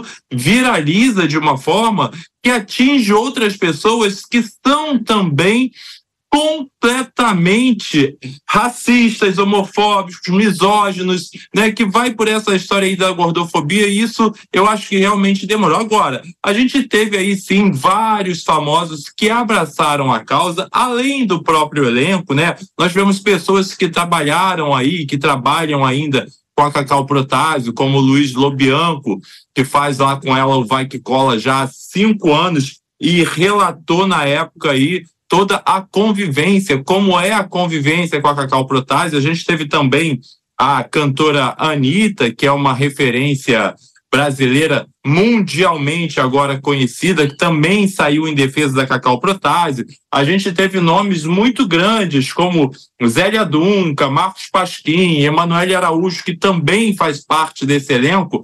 Eu quero aqui é, frisar uma fala do Luiz Lobianco, que é o, o ator que trabalha com a Cacau Protásio lá no Vai Que Cola há mais de cinco anos, e um dos trechos ele divulgou: Cacau é uma mulher honesta, responsável, inteligente, empreendedora, comprometida com trabalhos sociais, fashion linda, elegante, engraçada, sensível. Ele rasga vários elogios aí, né? Para exaltar a autoestima da Cacau Protásio de forma que ela pudesse se sentir um pouco melhor, porque quando a gente é alvo desse tipo de preconceito, é gratuito, né, assim, sem ter o menor sentido quando você estaria exercendo a sua profissão, o seu trabalho, né, a sua arte, é muito complicado, Carlinhos.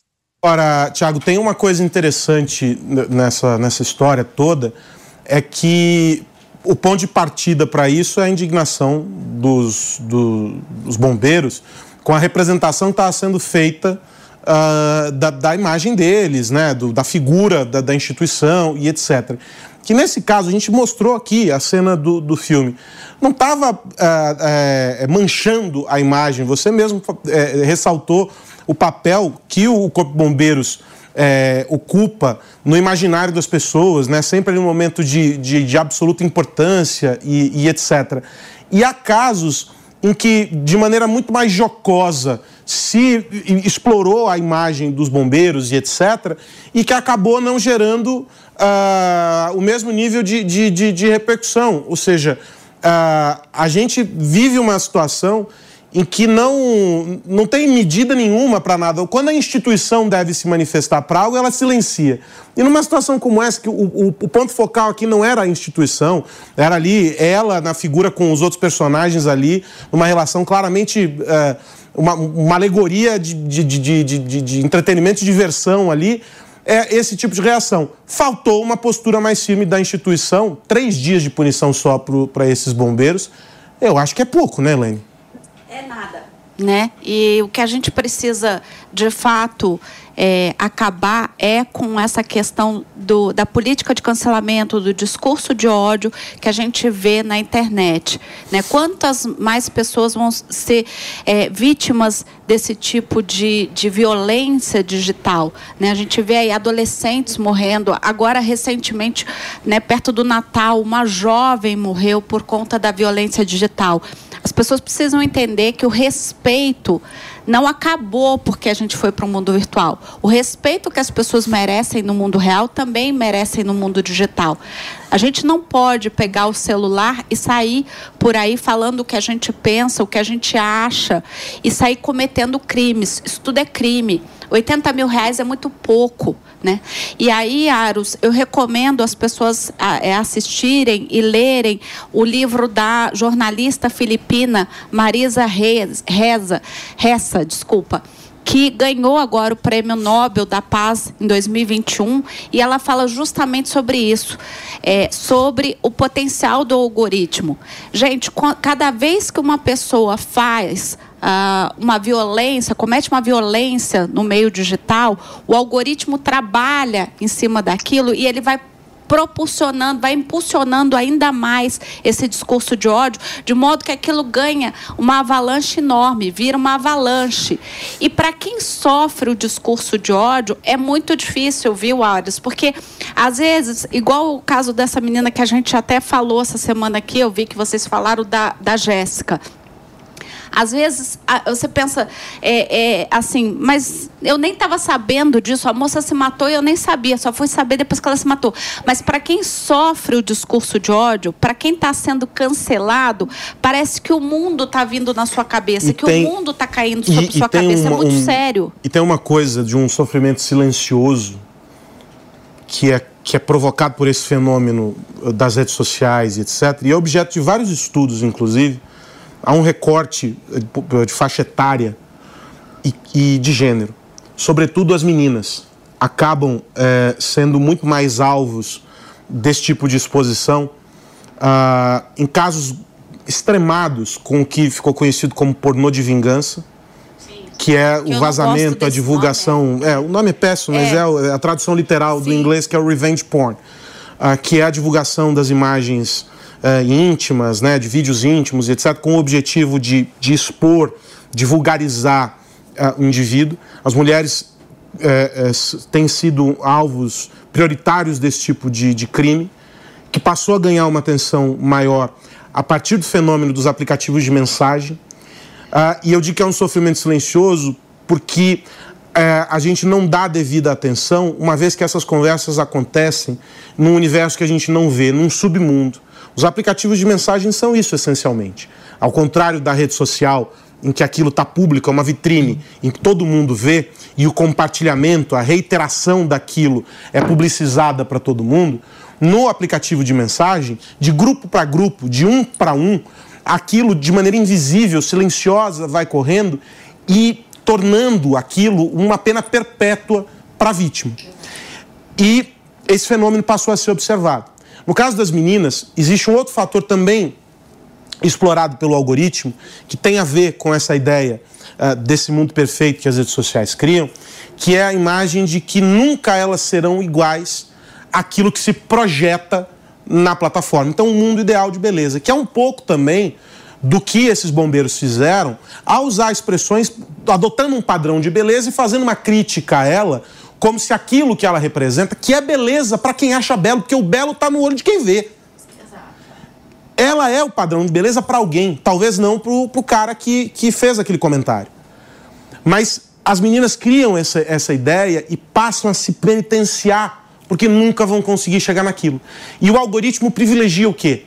Aquilo que todo mundo reiteradamente compartilha e admira, e os filtros incríveis, né, e as grandes postagens e etc. E aí houve uma comemoração de alguns quando do surgimento dos stories, porque dizia-se que os stories mostram a vida real é outra grande mentira, porque não existe uma vida real. Porque a, vida real, que é a vida real? Não é? O Engenheiros do Havaí diz quando é que eu mudo de canal. E aí a gente fica pensando ah, sobre esses fenômenos, e aí nego vem discutir, ah, porque a regulação da mídia, ah, porque não sei o quê. Não se trata disso. Não é sobre a plataforma. É essencialmente sobre o indivíduo. Sim. Porque o, o Facebook tá ali, o WhatsApp tá ali, esses áudios provavelmente foram compartilhados por meio de um grupo do WhatsApp. Exatamente. A ferramenta tá ali. E aí o uso que se faz dela é que precisa ser observado. E há leis já que resguardam Exato. isso, Mas- que observam isso. O grande ponto aqui, e aí eu quero ouvi-los porque eu quero trazer o assunto do- do- da fã da Taylor Swift, quero ouvi-los rapidamente. O grande ponto aqui, me parece, é que existe, primeiro, uma grande confusão das pessoas. A Cacau Protásio virou notícia porque ela é ah, uma figura pública. é. Atriz, é, é uma celebridade. Mas quantas adolescentes não cometeram ah, suicídio? Quantas adolescentes não Muitas. entraram em A depressão? Jéssica agora. Quantas adolescentes não tiveram. Há casos de garotas que tiveram que mudar de faculdade por causa de situações como essa em que elas foram expostas por meio das redes sociais. Isso é grave. E isso precisa ser observado, não colocando na plataforma a responsabilidade, porque a plataforma já tem poder demais. É a justiça e os cidadãos que precisam Mas- agir para coibir. Primeiro, formando gente decente. Porque quem age assim não é decente. E depois fazendo com que a lei se cumpra e é punindo esse tipo de situação. O que, que vocês acham? É, eu vou só fazer dois adendos na tua fala.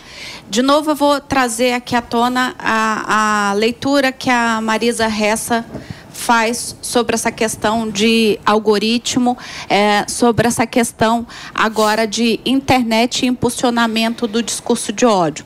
Né? É, A Maria fala muito claramente que agora, infelizmente, viu, Aros, todo mundo virou jornalista, porque todo mundo quer escrever, todo mundo quer falar na internet e todo mundo é, agora é, é, é, sai por aí divulgando coisas sem provas, é, sai fazendo uso de inteligência artificial para manipular. Então, o que vale hoje não é mais a verdade ou a mentira, mas aquilo que dá relevância. Né? E é lamentável. Que choca. Mas eu queria fazer só dois adentos na tua fala. Primeiro, a justiça também precisa melhorar muito. E a questão das plataformas, eu vou te falar uma coisa. Eu mesmo, embora eu trabalhe com direito digital e tenha demanda sobre isso quase que diariamente no meu escritório, fui vítima disso na semana passada. E é ótimo, porque vira um laboratório. Inclusive, agora nas minhas férias, vou escrever um livro a respeito disso. É, vira um Aí labora- não chama férias, queria te contar. é, exato. Mas é, eu, eu fiz, o que, que eu fiz? Eu fiz justamente o caminho de denunciar na plataforma. Se você for olhar, o conteúdo mentiroso, calunioso, difamatório, continua lá. Infelizmente, as plataformas não tiram. E aí a gente tem duas questões. A justiça também ainda não consegue interpretar de fato o dano que é causado aos direitos da personalidade dessa pessoa, que é um direito resguardado, inclusive, pela nossa Constituição. E, além disso, a gente não tem ainda o direito de esquecimento na internet, que é o que é mais importante. Por quê? Porque, por mais que haja é, um- que se delete esse conteúdo, muita gente já imprimiu, muita gente já guardou é, no- na A sua internet nuvem. não esquece. A internet não esquece, isso se prolonga pelo tempo, então é muito doloroso. Então a gente tem que tomar muito cuidado com o que a gente faz na internet, porque eu costumo dizer que é que nem pó de gesso, né? Já viu, já fez obra com gesso? Uma vez que você começa a trabalhar com gesso, o pó vai para qualquer lado que você não sabe a dimensão que vai tomar. Então a gente tem que tomar muito cuidado e muito respeito com as pessoas. O, Tia, o, o Thiago está com a gente ainda, Lari? Eu não vejo mais nenhum dos monitores aqui, mas vou convidar você a participar dessa conversa aqui também, Thiago, porque saiu o laudo da necrópsia da causa da morte da fã ah, da Taylor Swift, a menina Clara Benevides Machado, Ana Clara Benevides Machado, de 23 anos. Ela morreu ah, depois de passar mal no primeiro show da Taylor Swift no Rio de Janeiro. Esse documento aponta que ela teve exaustão térmica provocada pelo calor. Os amigos relatam que ela desmaiou durante a segunda música do show, sofreu uma, uma parada cardiorrespiratória, foi socorrida, mas não resistiu. Na- a perícia concluiu que ela estava exposta ao calor difuso, ou seja, que havia um calor extremo no ambiente onde ela estava. E que a exposição foi indireta, que a fonte do calor foi o sol, e que a evolução clínica aponta exaustão térmica com quadro de choque cardiovascular e comprometimento grave dos pulmões, evoluindo para morte súbita. No dia do evento que aconteceu no dia 17 de novembro, no estádio Newton Santos, a sensação de calor chegou aos 59 graus lá no Rio. E aí, eu não quero entrar no mérito aqui sobre as responsabilidades, nem mesmo a análise do laudo, porque não somos médicos aqui. Mas eu queria discutir contigo, Tiago, esse fenômeno do qual a Taylor Swift é protagonista e que envolve esse movimento de massa que faz com que essa molecada se proponha a ficar horas e horas a fio dormindo. A gente tem casos de shows aí. Eu vejo aqui em São Paulo é, que a molecada fica acampada na porta do- do- da casa de show, do estádio, sei lá onde vai ser realizado e etc. Eles fazem as maiores loucuras e etc. Falávamos aqui das redes sociais. Mas se a gente voltar para a bitomania, a gente tem ah, uma referência do que esse fenômeno causa. É, mas me parece que hoje, no, no nosso findar de 2023, isso está ainda mais exacerbado. Ah, e aí, claro, os artistas são figuras importantes para tentar moldar isso, e o staff, sobretudo, para que a gente não chegue no limite de uma situação tão triste como essa, né, Tiago? Pois é, Carlos. É, a gente precisa observar também, né?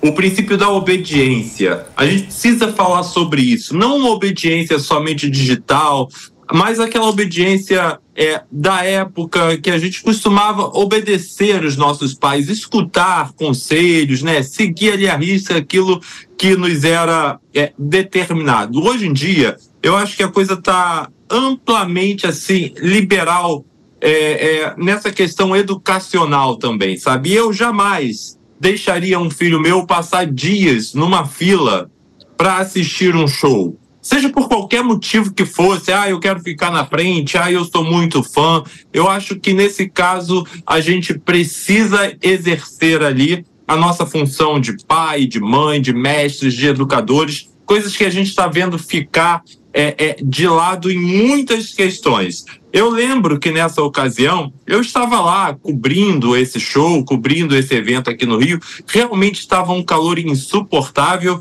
e, e, tiveram membros da nossa equipe que estava lá gravando que chegaram a passar mal realmente e ainda assim a gente estando todo paramentado com sombrinha, com água.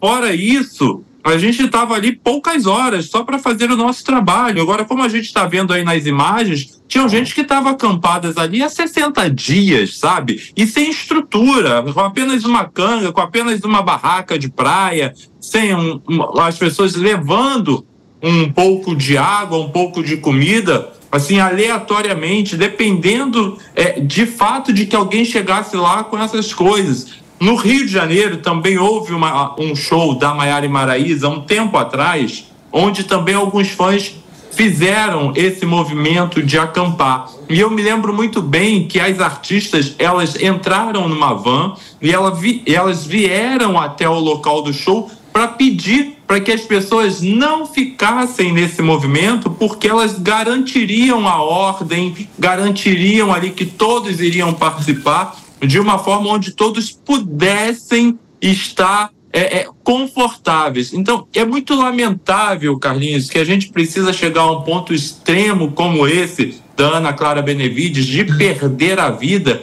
para que alguma coisa seja feita, para que alguma providência seja tomada. Eu lembro que logo depois, no, no, no show seguinte, porque a Taylor Swift fez três shows aqui no Rio de Janeiro, é, logo depois da morte, é que foi determinada que as, é, é, é, a empresa responsável pela produção do evento distribuiria água. Por quê? O valor da água que era vendida no primeiro show era um valor muito alto. É, apenas é, é, um copinho de água custando 10 reais. Então, muitas, vezes, muitas pessoas que gastaram uma grana alta pelo ingresso não tinham condições de estar ali tomando quatro, cinco, seis copos d'água durante o show da cantora. Então é muito lamentável que as pessoas precisam perder a sua própria vida para que atitudes sejam tomadas. Querido, deixa eu te agradecer. Amanhã a gente conversa de novo aqui no Morning. Obrigado, Thiago Sodré, jornalista conosco aqui, discutindo esses dois episódios, infelizmente tristes, o caso de racismo e também a morte da fã da Taylor Swift. Amanhã, quem sabe, você nos traz notícias mais animadoras. Um abraço, querido. Obrigado, eu que agradeço. Bom dia para vocês. Bom dia. Agora, eu fico, eu fico intrigado com essa história, porque a empresa que organiza um evento desse, ela não é ignorante sobre quem é a Taylor Swift. Como é que chama, Larissa, você que é especialista, os fãs da Taylor Swift? Os Swifts, que para mim é uma marca de, de carne, mas é, eu descobri que é, é, são os fãs da Taylor Swift. É, ela não é ignorante, a empresa, sobre quem é a artista, o qual o nível de paixão uh, dos fãs e, e, e etc., para a gente encontrar uma situação como essa. De novo, aqui não faltam regras a respeito, me parece. Mas falta fiscalização para um tipo de situação como essa. E o Brasil é roteiro para esse tipo de evento. Não é o Alok que vai fazer agora numa cidade do interior, vai quadruplicar, quintuplicar, sei lá, o, o, o número de, de habitantes da cidade com o show que ele vai fazer. Isso é um evento de uma magnitude bizarra. É, o que, que a gente precisa evoluir para ser uma potência como os, por exemplo, os eventos que tem nos Estados Unidos, em outros países, que são absolutamente organizados. Tem anúncio de, de furacão no meio do, do evento, para tudo, desmonta no dia seguinte, nego tem o ingresso, o lugar onde ele estava, está tudo certo. Exatamente. Ou seja, é um, uma outra ideia. Mas o Brasil é pródigo, por exemplo, em ter lugar marcado no avião e nego fazer fila para entrar. É, então, é, eu queria entender, porque isso tem um pouco da cultura, né, Diego? Claro, Zé, é sensacional. Você está cheio das analogias hoje, né? Do cinzeiro na moto, vou adotar essa para mim. Mas olha só, o Brasil realmente tem um histórico né, nessa, nessa questão de precisar de uma tragédia para que se leve em conta o bom senso. Esse caso da Fronteira Swift, que debaixo de um, de, um, de um calor de sei lá, 40 graus, sensação térmica maior do que isso ainda. Precisar perder a vida para que se levante esse debate é realmente um absurdo e mostra muito a questão da deterioração dos padrões de comportamento que vai muito até de encontro com o teu brilhante discurso sobre o que as redes sociais causam nas pessoas, o endeusamento das personalidades, enfim. Então, é, é lamentável, enfim, que isso precise acontecer.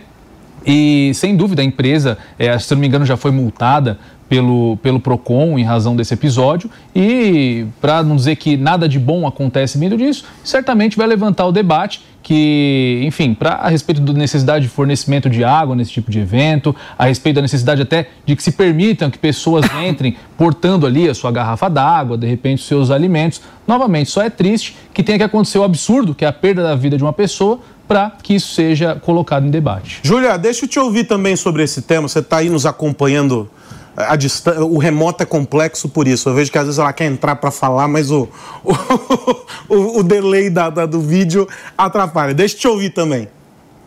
Não, mas é sempre muito bom escutar os diferentes pontos de vista. Eu adorei a análise do, do Sodré quando ele fala da falta de presença da família em limitar certas, certas ações que não deveriam ser cogitadas né? Porque isso diz muito sobre a pessoa. Será que esses adolescentes não têm o que fazer? Não tem uma escola? Não tem um trabalho? Não tem responsabilidade em casa? Como é que uma pessoa consegue ficar 30 dias numa fila? É muita falta de amor próprio, inclusive. E essa falta de amor próprio que leva a baixa autoestima, que leva a pessoa a ser altamente suscetível às críticas, que são feitas não apenas nas redes sociais, mas na vida real, né? Então, é, esse caso dessa tragédia do, do, show da Taylor Swift, a gente vê algumas discussões no sentido de, ah, então agora vamos obrigar a distribuir água. Só lembrando que não existe café grátis, não existirá água grátis e cada imposição que se coloque para as organizações dos eventos, tudo isso será repassado no preço final ao consumidor, né? Porque eu vejo que tem muita gente que esquece de calcular esse custo aí e acha que ele simplesmente vai. Ah, não concordo, não. Porque com a taxa de serviço que cobram para essas coisas, tinham que mandar entregar o fardo de água em casa.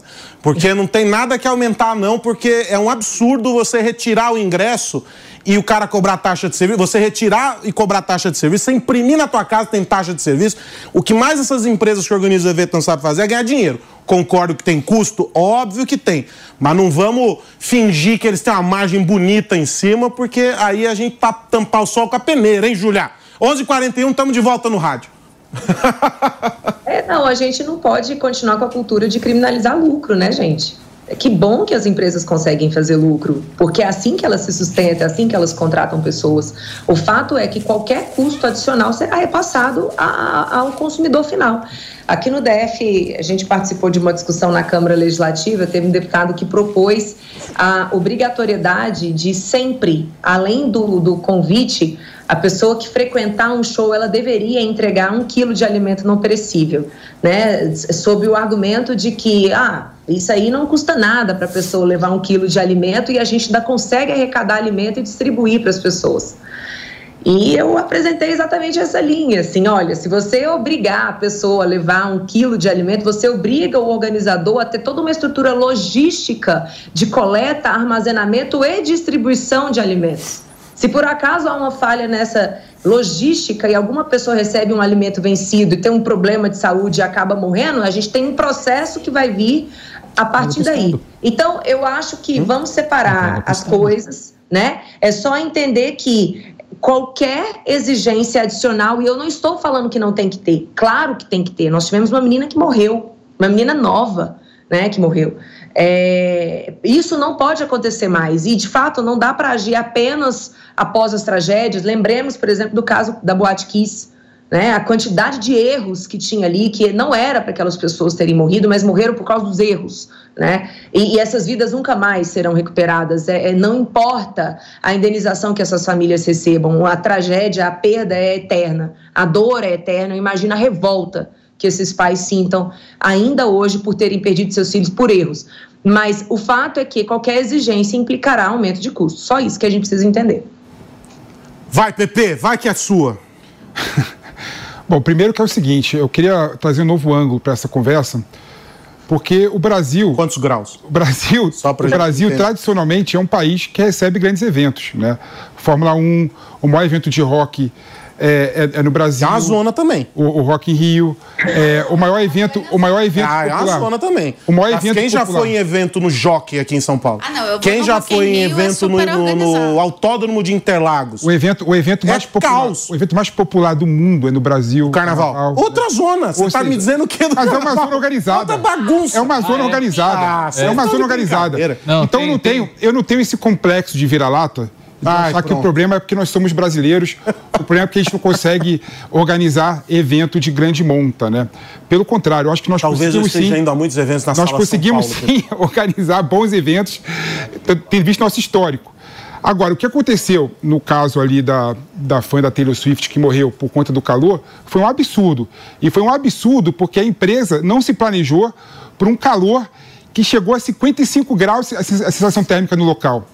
É, tinha vídeos. Planejar é cancelar o show. Tinha, tinha vídeos, por exemplo, que mostravam que o organizador do evento lá no, no Engenhão colocou tapume em volta do estádio para a população que teoricamente é de baixa renda em volta do estádio, para impedir a população de ver pe- pedacinho do Virou show. micro-ondas e aquilo, estádio. aquilo ali fez com que gerasse ainda mais calor dentro do, do, do evento. É, eu até posso concordar com você, Júlia, que não dá para dar água de graça. O problema, o problema ali é maior, porque era difícil você encontrar água para vender. É, Ou seja, nitidamente tinha um problema claro de organização de- do de- evento, é, de organização. do evento, de logística do evento. É, e, e é bom lembrar assim, a, a- a- a organizadora desse evento, inclusive, fez um evento aqui em São Paulo, Lula Palusa, e ela dava água de graça para as pessoas. É, ou seja, ou seja, ou seja, é, daria para ela ter uma condição muito mais humanista em relação a isso. E eu, não, eu, não, eu discordo de você quando você fala a questão do lucro. Claro que a empresa tem que ter lucro, mas tem que ter lucro de uma forma. Não, responsabilidade também. Exatamente, tem que, ter, tem que ter lucro, mas tem que ter responsabilidade social. Tem que ter responsabilidade humanista. Eu vou também. além da responsabilidade social. É o respeito com o cliente, porque se o objetivo é o lucro, o cara que tá ali tá pagando claro, para ter o atendimento dele do jeito que tem Eu- que ser. eu- Ao invés de ganhar um milhão de reais, ganha 900 Olha, mil. eu temo. E continua com lucro. Eu temo que a nossa sociedade esteja banalizando vida e direitos da personalidade como imagem e respeito ao próximo. Quando a gente fala do problema da internet, a gente está falando de direitos da Sim. personalidade. Quando a gente fala desse caso, a gente está falando de vida. Lucro é importante, mas vidas não tem preço, não tem preço e está na nossa Constituição, é o bem maior que a gente precisa é, tutelar. Então, é o seguinte, para mim, qualquer valor que essa empresa pague de multa não vai trazer a vida dessa é, jovem de volta. E falar que os pais não deveriam deixar, todos nós já fomos adolescentes, me desculpa. Eu já fui adolescente de querer ficar no Rock in Rio, no Hollywood Rock, na minha época tinha. A gente, com 17 anos e 18, a gente não acha que Vocês vai morrer. imaginam a nossa Elaine Mas- Headbanger? Não, não imagino. Não, a gente Vocês não acha que vai morrer. a Elaine? A Elaine- a Elaine vai acha camarote. imortal. A Elaine, esse A Elaine vai- poço de a Elaine- a- elegância. A- a Elaine vai pro camarote só. Não, essa Não, finesse. 10 anos de idade. Imagina ela de camiseta preta, aquela coisa, bandanas Agora, e tal, ali, ó, Acho. metaleira. Não, eu, eu vou, eu vou em camarote hoje em dia, Pepe, mas nessa época Sempre eu, foi eu camarote, era Elaine. pé no Sempre chão. foi, Elaine. Não, Para não com na, isso. na lama. Não Não vem colocou com esse papo, Nunca pisou não. numa embreagem. Agora, a, Ah. questão, a, a- a questão, a questão do fanatismo é realmente uma questão, né? Mas é uma questão que não é só é, os nossos, as nossas crianças, nossos adolescentes. Fanatismo, o que que é o fanatismo? É uma relação de representação que a pessoa tem com o seu ídolo, que ela quer concretizar algo que o cara que ela vê nele, né? Por exemplo, uma, uma, uma pessoa famosa como a Taylor Swift tem autoconfiança, tem, por exemplo, a beleza. Então ela olha aquela pessoa ali Desculpa, mas e quer essa- a concretizar empatia e moça com materializar. esse caso? Empatia também, e quer Não teve materializar. nenhuma. Tudo bem. Ela não fez a foto? Essa foi o grau de Não, mas empatia. outra Fez a foto da família. Eu não Fiquei falando disso. impressionada. Eu não estou falando disso. Eu estou falando o seguinte, da questão do fanatismo que a pessoa tem com seu, o seu ídolo. Né? E o problema do fanatismo é quando a pessoa se anula em detrimento do seu ídolo. Né? Como pode a pessoa, por exemplo, ficar 30 dias se anulando, morando em barraca por 30 dias, tendo precárias condições de saúde, de higiene, para ver uma pessoa? Isso é anulação do indivíduo perante o ídolo. Isso que torna a relação doentia e, e- e- e gera esse problema todo. Deixa eu interromper vocês, que a gente vai direto para Argentina. Protestos na Argentina contra o quê, Pepe? Contra o seu amigo Milei, que encerrou contratos de ah, funcionários públicos, cálculo entre 5 e 7 mil contratos que não serão renovados para o próximo ano, mais algumas outras medidas que ele disse o seguinte: se não forem aprovadas pelo Congresso, e aqui eu lembro, não há maioria para Milei no Congresso na Argentina, se não forem aprovadas, ele falou o seguinte: convocarei o quê? Um plebiscito. E vai perder. Ah, é isso? Vai perder, claro que vai Então, as imagens aí do protesto, os mani- e eu queria entender, só em homenagem a Fábio Piperno, se é um protesto na calçada ou não. Porque ontem o Piperno estava dizendo que é uma invenção argentina os protestos organizados, o Milei, o do decreto do Milei, que não pode ter obstrução e etc. Vamos saber aí com as imagens que vêm da Argentina se é na calçada ou não. Mas de todo modo, eu queria entender de vocês isso. O Milei já está anunciando as medidas, não está fazendo nada diferente do que ele ah, prometeu. Talvez é, um pouquinho mais, um pouquinho menos, mas está ali no que está entregando o que ele, o que ele vendeu, prometeu. né? Tá, tá, o que anunciou está sendo entregue.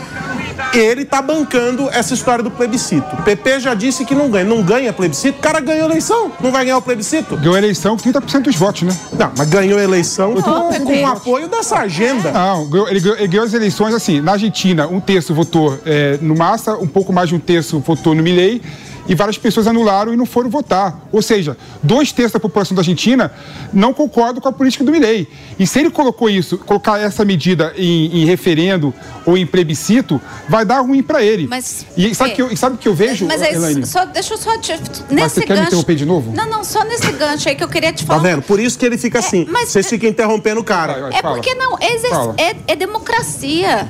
É democracia. Cara, a gente precisa respeitar. Democracia? Democracia. Ele foi eleito. Se ele foi eleito por um terço, por um quarto, por 10% da população, ele foi eleito. E ele tá mostrando que aquilo que ele falou em campanha não era um personagem, ele tá fazendo. Desculpa, eu não sou adepta Ah, a tá análise. ultradireitismo, mas eu Você não, caçou eu não minha palavra. Você as caçou minha pessoas irem palavra. pra rua agora. Como não? É, é democracia também, Elaine. Se manifestar é democracia também. Então votasse. A democracia não é só. as. Desculpa, Elaine. A democracia não é só votação. Não é só eleição. A democracia também é, é se manifestar. Mas a eleição não é o ponto manifestar. alto da E aí- democracia, não é a Exatamente, festa da é o democracia. exercício, Não, não, é o a democracia, exercício a da democracia, democracia. a democracia são todos os direitos envolvidos, entendeu? Que faz a pessoa ser sujeito de direito, entendeu? E, e- e sujeito também de deveres. E no caso específico, por exemplo, desculpa, o Milley ganhou as eleições com o discurso de ser um libertário a favor da liberdade e a primeira medida que ele fez foi restringir o direito de manifestação e de expressão. Não restringiu o ele direito de manifestação. As manifestações as pessoas estão acontecendo. Cada, As pessoas estão na rua. Ó, a Júlia fazendo o que que foi, Júlia? Diga, o que que foi aí? isso é errado. Acho Ó lá, ó, tá falando que não é. Não Diga, dá. Júlia. Mas eu não terminei de falar, gente. Termina então, depois ela comenta. Vou dar aqui essa merda. Vai, Júlia, ele não quer mais falar. Você, por que que ele tá errado? Que absurdo, cara. Não, ele, ele, Milley, em momento nenhum, ele disse que as pessoas não poderiam se manifestar. O que ele disse Tem que pagar taxa. Tem que o pagar ele taxa. disse é que as pessoas não teriam a possibilidade de impedir que outras pessoas se desloquem na cidade. Porque quando você faz um piquete, você tira, tira a possibilidade do deslocamento ali na via A Helene direitor. Helene direitor. Não, endireitei, gente. Endireitou sim, Elaine. É, endireitou. Ter bom Endireitou senso é sim. se endireitar. É, né? é ter bom É. senso. Vamos lá, vamos lá, vamos lá. Bom Essa senso. mania- A, a Você não pergunta, pode fechar, a você pergunta, não pode fechar o Essa metrô, mania- você não pode mania fechar de- uma rua. é, Você tem que ser de esquerda, ou você tem que ser de A direita, pergunta- é tudo bom a pergunta- senso. a- a bom senso é o seguinte, hoje em dia- Exercício da democracia. Hoje em dia- votou, hoje em dia-. Como é que você quer botar Vocês estão a dando gente na informação errada, gente. Ô, ô, Pepe, ô, Pepe, Vocês estão dando informação como é que errada. você quer botar um país quebrado, em ordem, sem cortar gasto? Na cara que isso tinha que fazer, tem que E cortar na raiz. Você viu o não gasto com isso aí? Eu tô falando de não é liberdade de expressão. pra ninguém. Eu tô falando de liberdade de expressão na Argentina. A liberdade de expressão está sendo exercida. Ah, Não mas- pode, não pode, não pode ocupar a rua, tem que ocupar o lado da calçada. Mas eles estão que ocupando isso- a lá. E, não, e mais do que isso, que é o mais grave ainda, sabe o que é o mais grave ainda? Se tiver criança na manifestação, o Mirei vai cortar o auxílio. Então me fala uma o coisa, auxílio das, das, E das tá famílias. certo, criança não tem que ir pra Claro que tem que manifestação. Claro que eu levo minha filha pra manifestação. Felipe Monteiro. Tá A minha errado. Me responde uma a coisa, minha eu quero filha te tem que aprender desde cedo o que é democracia. Eu quero te perguntar, Quais são as Pepe. pautas justas. Por que, por que, que a liberdade de manifestação de quem discorda do Milei é mais importante que a liberdade de ir e vir dos outros argentinos? Dá, dá, pra, dá pra contemplar os dois. Concordo, Dá pra contemplar os Diego. dois. Dá, fazendo a Mas o manifestação problema. não tá sendo não, feita. a questão é outra. Você pe- pegou um lado, um lado do, do decreto do Milei, mas tem outro lado que diz o seguinte: que os manifestantes são obrigados a pagar para se manifestar. Sabia disso? Não, sabia. não, claro. Não sabia. Você não Eu- eu- sabia. eu vou- eu vou os manifestantes, porque- assim, os manifestantes têm que pagar. Isso tá se com cara de terraplanismo do não é, não é, não é, não é. Porque, porque assim, no decreto do Milei, que Peraí, você não sabe. Júlia- Vou até, Júlia eu vou até falar. eu vou acabar. consultar. Fala, Júlia. Porque ao contrário de vocês, eu deixo todo mundo falar. Paga pra o quem? decreto, O decreto do Milei tem um dispositivo que fala claramente que os manifestantes têm que pagar para o aparato de segurança disponibilizado pelo Estado. É, ou seja, isso é uma forma de restrição à liberdade de expressão e de manifestação, sim. Ponto. Não tem como falar que não. Dá um Google aí que você vai ver. Estuda Vou ler aqui o que agora. disse o porta-voz da presidência, é, referindo-se a protestos ocorridos há alguns dias atrás. A operação teve um custo alto e, quando terminarmos de quantificá-lo nas próximas horas, o boleto vai ser enviado para cada uma das organizações tem. que participaram e que terão que assumir o custo que foi para todos os argentinos conseguir que o país esteja em paz e com as vias Liberdade de circulação liberadas. Aí a ministra da Segurança disse o seguinte: o Estado não vai pagar pelo uso da força de segurança. As organizações terão que assumir os custos. Diga, Júlia. Essa medida foi tomada agora no 8 de janeiro, né? Os custos para poder fazer a reforma no- nos prédios que foram depredados serão repassados às pessoas que depredaram. Então, isso aí já é normal, essa indenização pelas despesas que devem ser custeadas por quem fez, quem deu vazão a essas despesas. Mas eu quero destacar que o presidente argentino ele determinou aos seus ministros que determinasse aos seus servidores públicos que voltassem 100% ao trabalho presencial. Essa foi a primeira medida que aconteceu. Depois, eles viram que muitas pessoas não apareceram, são chamados funcionários fantasmas, o que é bastante característico nos governos de esquerda, né?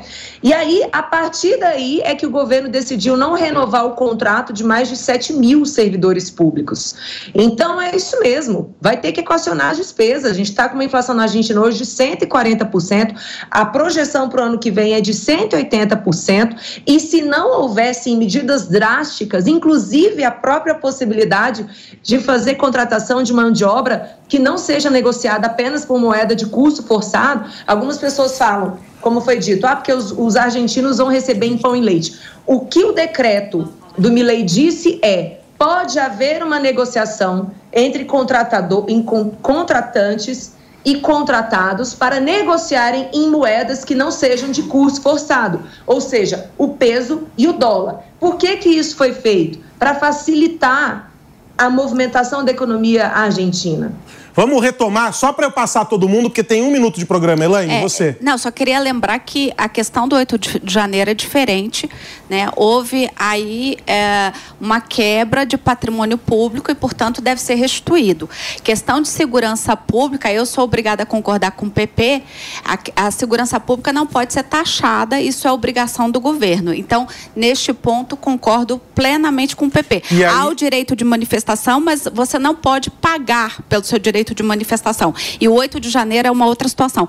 Com relação a funcionários fantasmas serem de esquerda, eu queria saber a fonte, porque quando a gente fala uma coisa, a gente tem que ter a fonte, tá, Júlia? Então, assim, falar que isso é típico da esquerda, vamos trazer a fonte da próxima vez, porque não, não, eu desconheço esse tipo de informação, só isso. E aí vou aproveitar meus minutos finais para dizer para o pessoal que esse Minutos final... não, são segundos já. Tá. É, esse final de semana tem retrospectiva internacional no Linha de Frente. Eu entro de férias, fico um mês de férias e o Kobayashi vai assumir o Linha Olha de que Frente de final de sucesso, nosso semana. muso nipônico. Olha só, é, antes de fechar, eu queria que o senhor dissesse em voz alta o que acabou de dizer para mim aqui. Não, eu faço, eu, eu, eu faço a minha, a minha nota de retratação, PP. Aqui nós constatamos que realmente as manifestações vai ter essa cobrança às entidades. Palmas pro PP. tá certo? Mas vamos lá, isso é impraticável, né? Como é que nós vamos identificar... Você vê que aqui eu trabalho com a justiça, hein, PP? Então, foi uma bravata do Milley para tentar evitar essas manifestações que, no mérito, não tem qualquer razão. Ele concordou comigo, cara. Isso é raro. Não, não concordo. Ele admitiu que você estava Raríssimo. certo. Aí há uma diferença. Vamos forçar a amizade. Parcialmente Sabe que engraçado? Se cada vez que eu falasse ele visse no Google, ele ia ver que eu tô sempre certo.